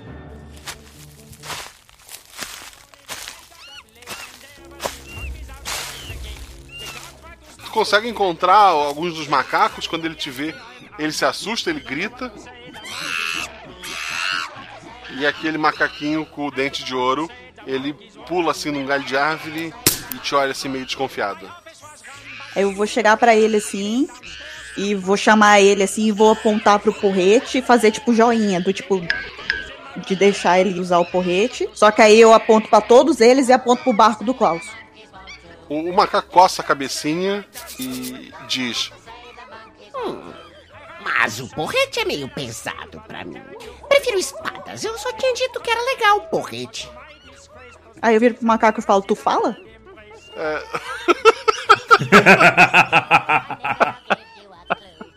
ah, ele dá uma coçada no bumbum, assim, cheira. Agora que você diz, eu sempre falei, mas essa é a primeira vez que alguém me entende. Pô, isso facilita muitas coisas, na verdade. Ah, é a joia. Hum. Hum, interessante. Ah! Tá, então é o seguinte, já que vocês estão me escutando. Eu dei com isso aqui. Pra que, que você queria meu porrete pra começo de conversa? Eu usei os sinais de bonito porrete, tia. Caramba, desculpa aí, velho. Olha só, em minha defesa eu falei, tá maluco? É claro que não. Mas pra mim parecia um grunhido de guerra. Acho que naquela hora eu não te entendia. Tu foi meio hostil. É porque a gente correu como se fosse atacar eles. Vocês passaram cocô no meu colega. Isso foi correto, Megera. Deixa eu perguntar qual é o nome do macaco. Qual é o seu nome, macaco? Eu sou o 7. 27. Tá, o, o senhor 27, me perdoe pelas nossas más maneiras aqui com vocês. Mister 27. Tá, obri- obrigado, uh, uh, senhor Mr. 27, me, me perdoe por isso, mas eu gostaria de pedir um, um favor, porque assim, ó, a ilha aqui tem uma outra galera além da gente que tá tentando destruir tudo, assim, sabe? E como tu percebeu, a gente consegue se comunicar com vocês, então assim, a gente é meio que especial, sabe? Assim, a gente conseguiu uns poderes legais. Eu não sei se tu conhece um cara que veio aqui muito no passado, um cara legal, que veio com um navio e tal. Conhece ele, o nosso querido Gary Boy? O cara que andava com o homem pelicano? Isso, esse aí mesmo. Pelicano, meu amigo, inclusive. Pelicano, nosso amigo, ele mandou a gente pra cá, cara. E assim, ó, tudo que a gente tá fazendo aqui é tentando salvar uma peça muito importante que o Gary Boy e o Pelicano deixaram no mundo, sendo que esses caras são malvados, eles estão tentando pegar essa peça. Será que a gente pode contar com a ajuda de vocês? Vários macacos surgem assim nas árvores, armados. Pra onde a gente vai? Show de bola.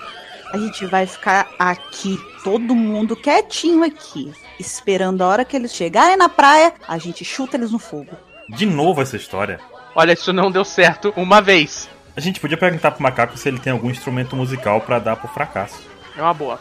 Por que, que um macaco teria um instrumento musical? Não sei. Um ukulele assim, sei lá. Vocês têm uns tamborzinhos aí pra me emprestar? Um deles traz uns tamborzinhos, são dois tamborzinhos pro fracasso. Eu agradeço, pego os tamborzinhos. Vamos usar a cabeça aqui, não é melhor a gente ficar na floresta, que tá escuro, de noite, e a gente aproveitar nossa vantagem de visão noturna pra atacar essa galera?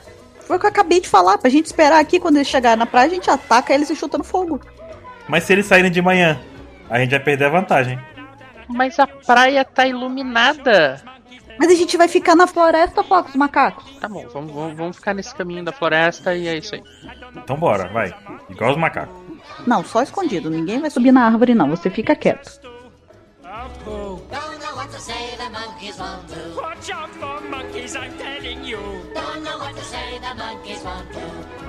Monkeys. We're just cuckoo. Don't know what to say, the warriors won't do. Vocês ficam ali, então, de tocaia. Vocês veem um pequeno barco vindo do barco maior até a praia. Vocês veem pessoas saindo daquela caverna, assim, vários piratas. Esse homem que vem nesse barco do navio, ele olha assim, ó. Ei, avise o capitão que os prisioneiros fugiram e tentaram tomar o barco. Os já foram capturados novamente, está tudo sob controle.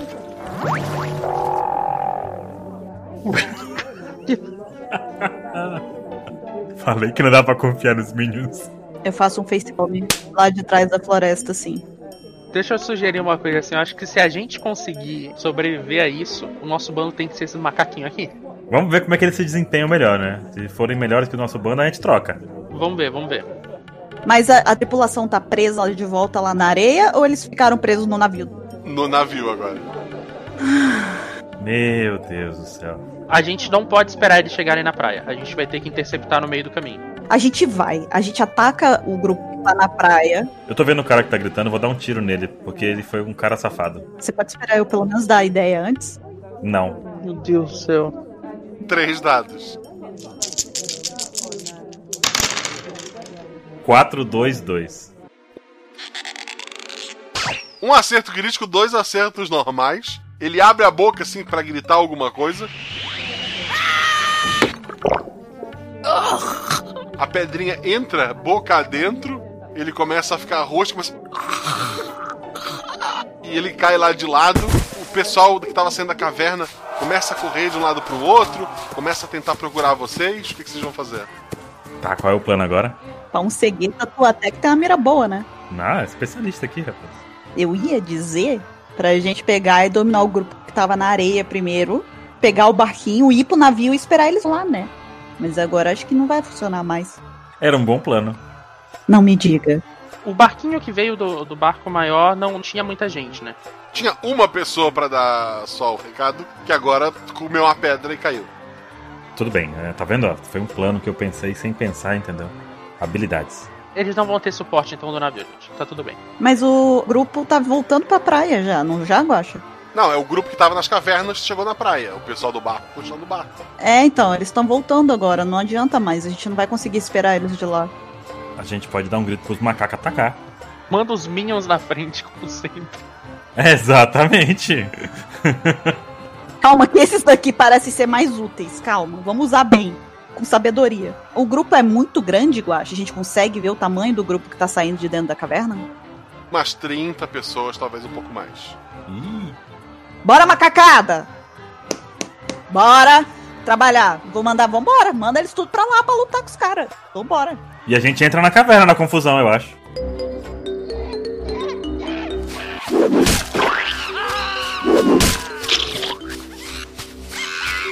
Os macacos já estão gritando e Pera, macacada. a hora que eles começaram a jogar cocô, eles não voltam mais.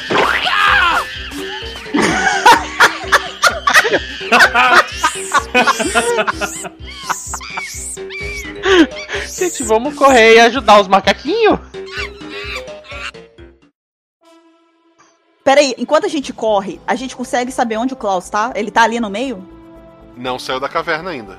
Vamos pra dentro da caverna então. O macaco cuida dos caras lá. É, deixa os macacos aí. Tatos minhos. Tem que confiar nos Minions, fracasso. Tem que confiar nos Minions. Pega teu tambor, bora. Tá, v- vamos pra lá, vamos pra lá. Então a gente vai na direção da caverna. Vocês passam ali pelos macacos e os piratas que estão lutando. Aparentemente, pelo cheiro, os macacos estão vencendo. Pelo cheiro. Eu digo, olha, eu tenho experiência com isso, eles estão ganhando. Quem é o primeiro a chegar na caverna? Eu imagino que seja eu, né? Três dados, Meg. 5, 5 e 2.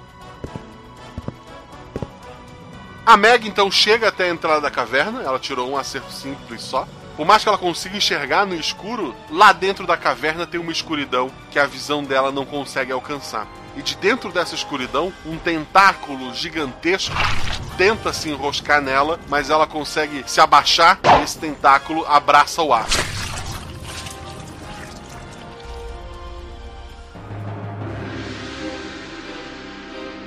Pessoal, cuidado. Eu acho que é aquela mesma coisa nojenta que tava me agarrando lá na água agora há pouco. Acho que a gente podia voltar, deixar pros macacos também, né? Não sei se, nem se esse caminho aqui tá correto agora. Que a gente vai enfrentar esse bicho. Ninguém vai fazer mais nada?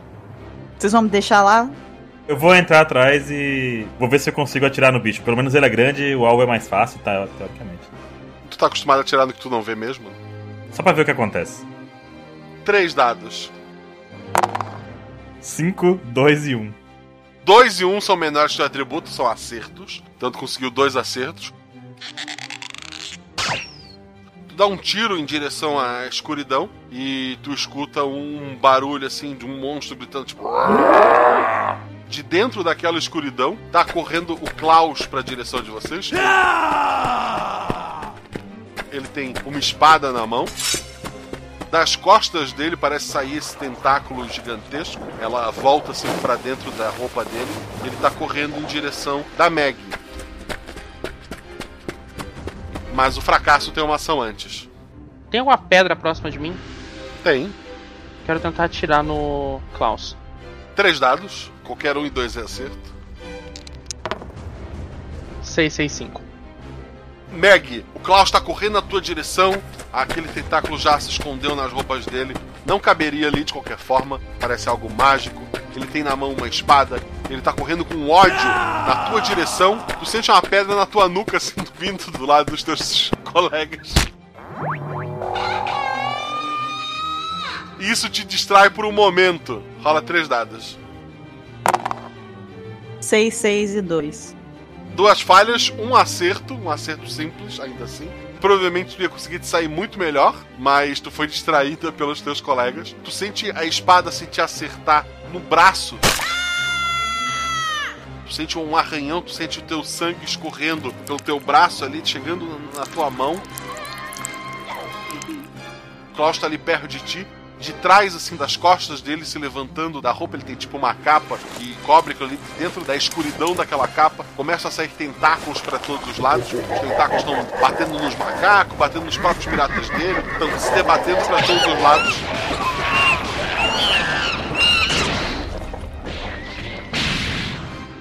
Segueta, ação. Eu vou tentar atirar na mão do Klaus, na mão que tá segurando a espada. Três dados. 5, 4 e 3. 5 é uma falha, mas 4 é um acerto crítico, 3 é um acerto simples. A pedra chega a brilhar quando ela sai da, da tua funda. Ela acerta a mão do Klaus. E ela atravessa a mão dele, o sangue jorra pelos dois lados do buraco. Ele levanta a mão assim até o olho, ele consegue enxergar a Meg por dentro do buraco da mão dele. A espada já caiu no chão. Ele te olha com muita raiva, assim os tentáculos ele tentam te bater, mas eles não te alcançam. Fracasso, ação. Ah, quão longe eu tô dele? Tu tá à distância de uma pedrada. Tá, eu consigo me aproximar e tentar pegar a espada dele? Consegue. Tá, eu quero tentar fazer isso. Tu vai só sair com a espada? Se eu conseguir pegar a espada, eu vou tentar atacar ele. Tá, três dados. 4, 3, 3. Tu começa a correr para pegar a espada, na tua cabeça tu já te vê rolando, pegando a espada e cortando a cabeça dele. Tu tropeça numa raiz, cai assim, sente a terra na tua boca e tu não conseguiu se aproximar. Meg, Eu quero chutar a espada dele pra distante dele, Pra ele não conseguir alcançar. E aproveitando esse movimento, quero ver se eu consigo acertar ele de alguma forma com o porrete. três dados. 6, 4 e 3. 6 é uma falha, 4 é uma falha, 3 é um acerto crítico. Tu tirou exatamente o teu atributo. Então tu consegue chutar a espada e no, no movimento ali, num giro rápido, Tu acerta com o tacape de baixo pra cima, de um lado pro outro, como é que é esse, esse golpe? Pode ser de baixo pra cima. Tu acerta a cabeça dele e tu escuta um barulho assim de um quebrar estranho. A cabeça dele assim meio que entra pra dentro do tórax ali dele, do corpo dele. É um golpe que seria mortal contra qualquer pessoa, mas aqueles tentáculos ainda estão se movendo, mesmo aquele corpo não parecendo ainda tão vivo. Ação cegueta. Eu vou me afastar do Klaus um pouquinho mais e vou tentar acertar o tiro no outro olho dele. Apesar dele já estar caído, né? Tu tinha furado o primeiro olho dele no início da aventura, né? Exatamente. Ele tá inclusive com tapa-olho agora. Ele vai usar dois tapa-olho agora. Três dados. Seis, três e um. Seis é uma falha, mas três e um são acertos. Teu tiro acerta o olho dele, a cabeça já tá meio enterrada no corpo dele, ele tá caindo meio de lado, embora os tentáculos continuam se mexendo. Esse teu tiro atravessa o olho dele, atravessa o parte de trás da cabeça dele, acerta alguns daqueles tentáculos que começam a murchar assim. Klaus e tudo ali dele começa a apodrecer. Vocês veem os macacos começarem a comemorar, a pular ali em volta de vocês. Vocês venceram. E parece que realmente dessa vez foi. Tá se desfazendo, então.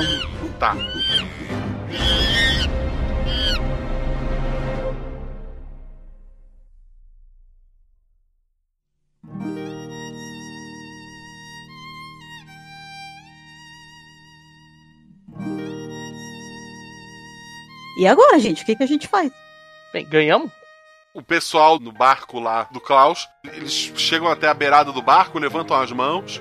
Vocês veem o pessoal de vocês, parece que foram soltos lá. O pessoal do barco se entregou para a tripulação de vocês. A tripulação de vocês está comemorando como se fosse feito deles, mas simplesmente o o pessoal do barco desistiu quando o capitão se foi. Tá, então depois que eu demoro um pouquinho pra entender que a gente de fato ganhou, eu vou ceder a felicidade, aí eu vou jogar o meu porrete pro alto assim e sair correndo, pulando assim, junto com os macacos. É, comemorando, conseguiu! Sim! Agora temos um barco! Vou gritar pros caras do nosso plano e falar assim: Eu avisei que era só um plano, que a gente ia voltar pra resgatar você.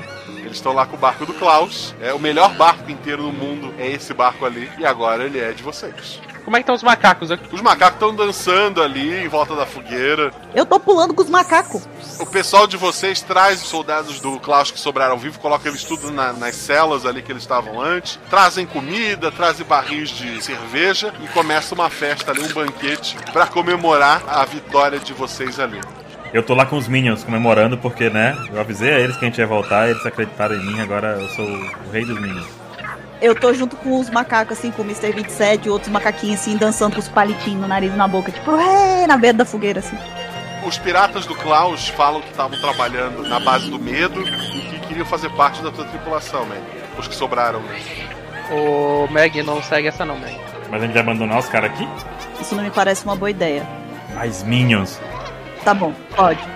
Beleza. Ah, eu quero convidar os macaquinhos pra entrar no, no bando também. Tirando o 27, todos os macacos aceitam fazer parte com você. Ah, Eu queria que 27 fosse. pois é.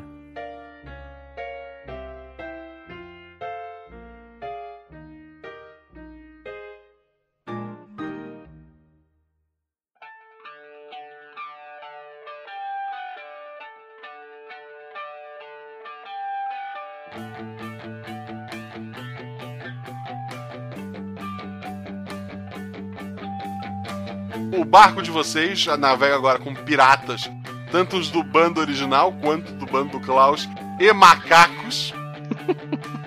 Vocês, querendo ou não, a, a primeira notícia que a Marinha tinha soltado é que o pirata Klaus tinha se aposentado e que os piratas da terceira geração, os únicos que criavam problemas mesmo, que eram os mais fortes, teriam sido derrotados e que a era dos piratas tinha acabado. Mas, com várias aparições de vocês por algumas cidades, as notícias correm que, na verdade, vocês haveriam derrotado Klaus. Não é um novo rei dos mares, é a rainha dos mares, e assim vocês ficam conhecidos.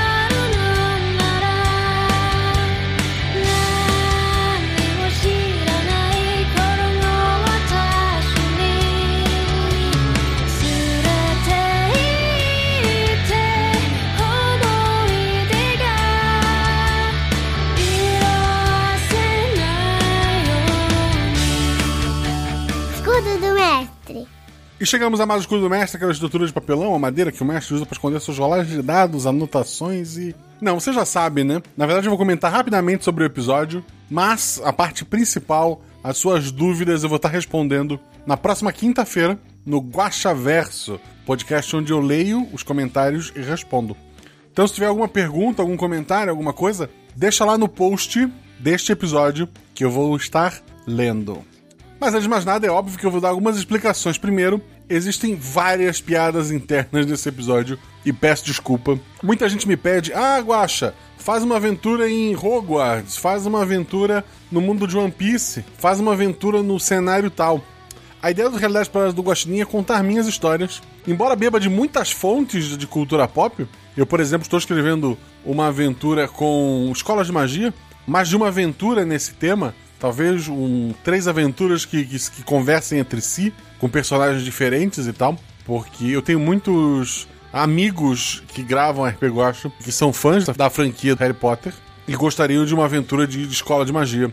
Então vai ter alguma coisa nesse sentido, é mais de uma aventura nesse sentido, por sinal. Mas eu tô ainda escrevendo, como eu tô escrevendo uma aventura numa vibe bem Kamen Rider. Vocês lembram Kamen Rider? Vai agradar quatro ouvintes de todos, os- de todos que me escutam, né? Esse episódio não é sobre One Piece, embora beba muito da fonte do desenho animado, né? Do, do desenho japonês, do anime, que no momento desta gravação já está no capítulo 1008. Por sinal, se você acompanha o mangá, esse pessoal que gravou comigo hoje, eles têm um podcast chamado Pauta Secreta, onde eles comentam o capítulo da semana. Do capítulo 108 eu participei, então dá uma conferida lá, eu vou deixar o link no post. Mas eu falo mais deles daqui a pouco. O fato é que eu sempre fui muito fã desse podcast, desde quando ele surgiu lá atrás. Né? Eu sempre fui fã do, do anime One Piece, né? E acompanhei esse podcast desde o começo, conhecido como OpexCast, o podcast lá da One Piece X. E acompanhei essas pessoas, tive a honra de, de gravar com eles mais de uma vez. A Buru, que gravou com a gente, ela acabou saindo, né, por, por N motivos, mas continua amiga deles, gravou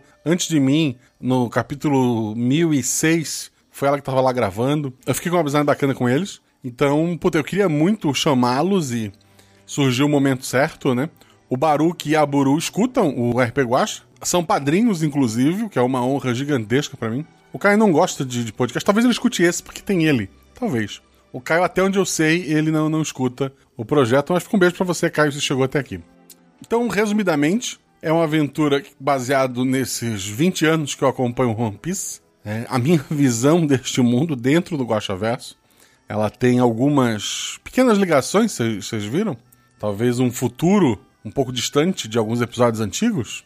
Talvez. Eu sei que você. é, alguém sacou e vai botar nos comentários. Eu discuto isso no próximo Guaxaverso. Lembre que agora a gente tem canecas. Dá uma olhada lá na Mundo Fã. Tem a caneca do Teórico do Guaxaverso. Tem uma caneca para cada um dos três principais Cavaleiros do Bicho. Dá uma olhada lá nessas quatro canecas. Compre suas canecas. Além disso, temos lojas parceiras. Todas elas estão no post, dá uma olhada lá. Temos a editora Chá, com o código Guacha. Temos a meurpg.com, com o código Guacha. Temos a Representarte, o código Guacha. Temos a lojinha da Sabrina Palma, que você não tem um código para usar, mas se tu for comprar alguma coisa, você chega lá, fala que veio pelo Guacha, você ganha desconto. Caverna do DM, que vende miniaturas feitas numa impressora 3D, pode comprar lá tanto em resina quanto pintada à mão. Não tem um código em si. Tu vai pelo meu link, tu já tá com desconto. Se tu for assinar algum dos planos lá de, de loot, de receber uma caixinha com miniaturas todo mês, aí sim, se tu for assinar, usa o código GUACHA.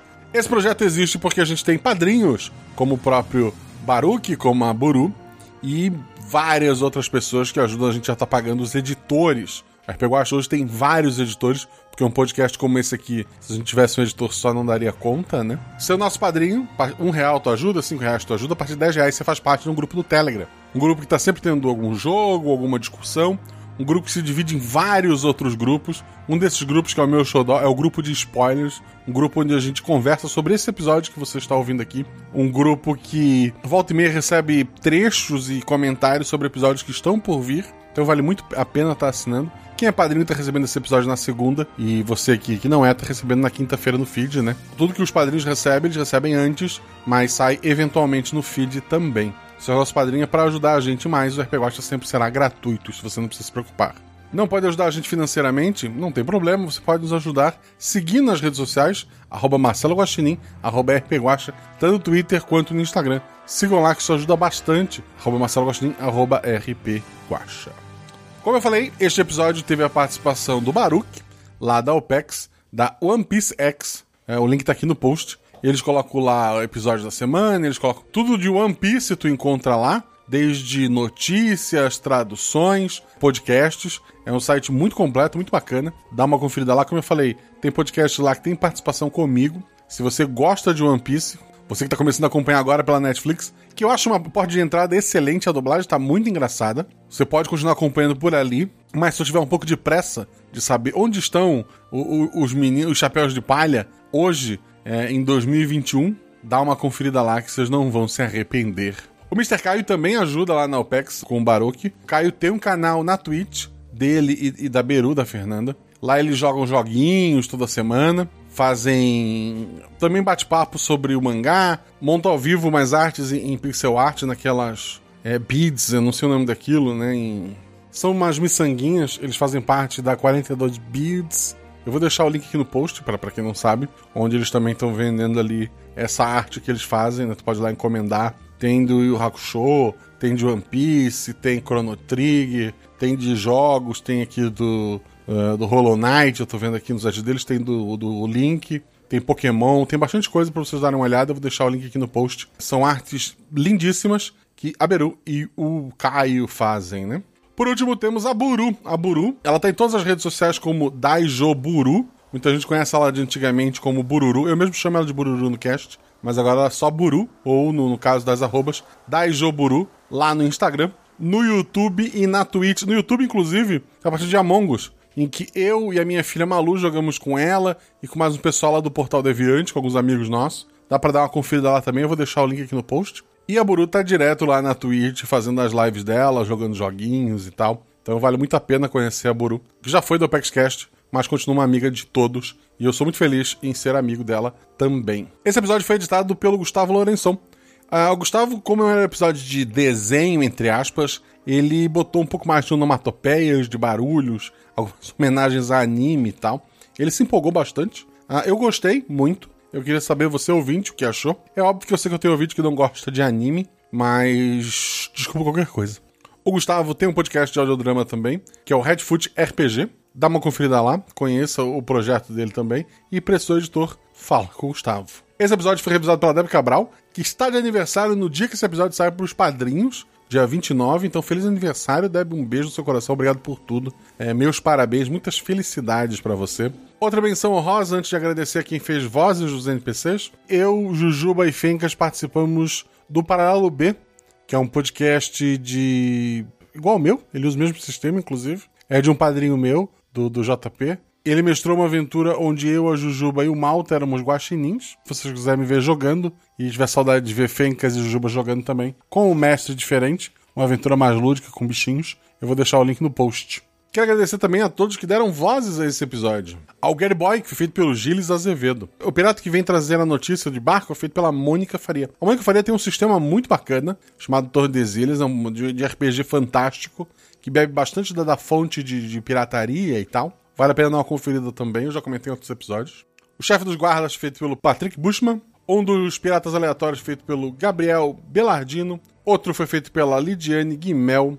Outro deles foi feito pela Agatha Sofia. O Danilo Battistini fez a voz do nosso querido macaco Mr. 27, que é uma piada também, para quem conhece o pessoal da OPEX, né? É uma piada e uma homenagem, mas vale a pena estar conhecendo também. O CDH Cast, para quem não sabe, lá o contador de histórias, ele tem um podcast. Ele foi premiado por um prêmio internacional, é Audio, Audioverse Awards. Ele ganhou o prêmio de melhor performance é, de voz num, num áudio chamado The White Vault. E um talento como esse eu só poderia chamar para fazer um macaco chamado 27. Então obrigado, Danilo, e parabéns pelo seu prêmio.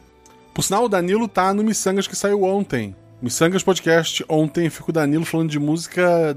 nostalgia de música da época que a gente era criança. Tem anime, TV Colosso, tem algumas surpresas sobre a carreira musical do, do Danilo. Dá uma conferida lá que ficou bacana também. Mas continuando aqui, o Moisés Almeida fez um outro pirata aleatório. O Felipe Xavier fez o Pelican Joy. Quando eu pensei no Pelican Joy, eu pensei no Felipe Xavier. A Marlene Zenz, a nossa querida Fada do Dente, a responsável pelas pautas de saúde do SciCast, fez a dentista. Outro pirata aleatório que pede música foi a Dani. E o nosso costureiro do bando foi o Gil. Hoje era isso, gente. Rola em 6, rola em 20. Mas tudo errado, rola no chão. Que apaga o fogo e diverte. Beijo no coração de vocês, gente. Se cuida.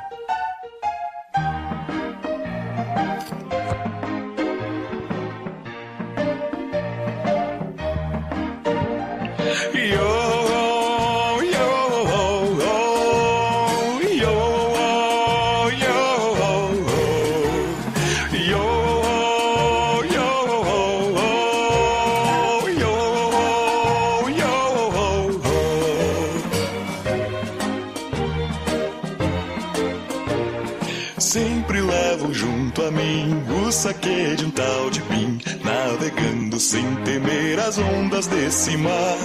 Se a tristeza nos pegar e o saque se acabar, olhe pro céu e veja aquela lua de cristal. Se a festa chegar ao fim, vou me despedir, com o peito apertado por te ver partir. Mas então você ficar, juntos nós vamos cantar, festejando e velejando por todo esse mar.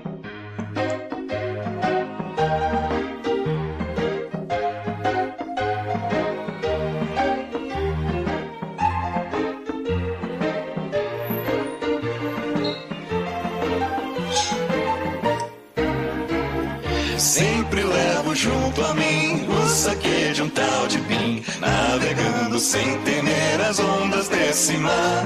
Se a tristeza nos pegar e o saque se acabar, olhe pro céu e veja aquela lua de cristal.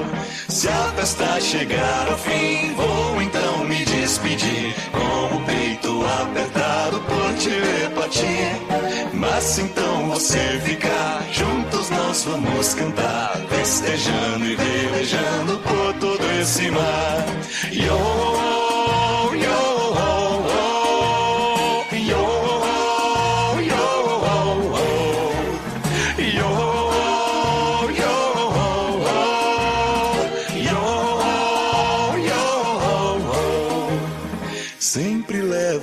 junto a mim o saque de um tal de Bim, navegando sem temer as ondas desse mar.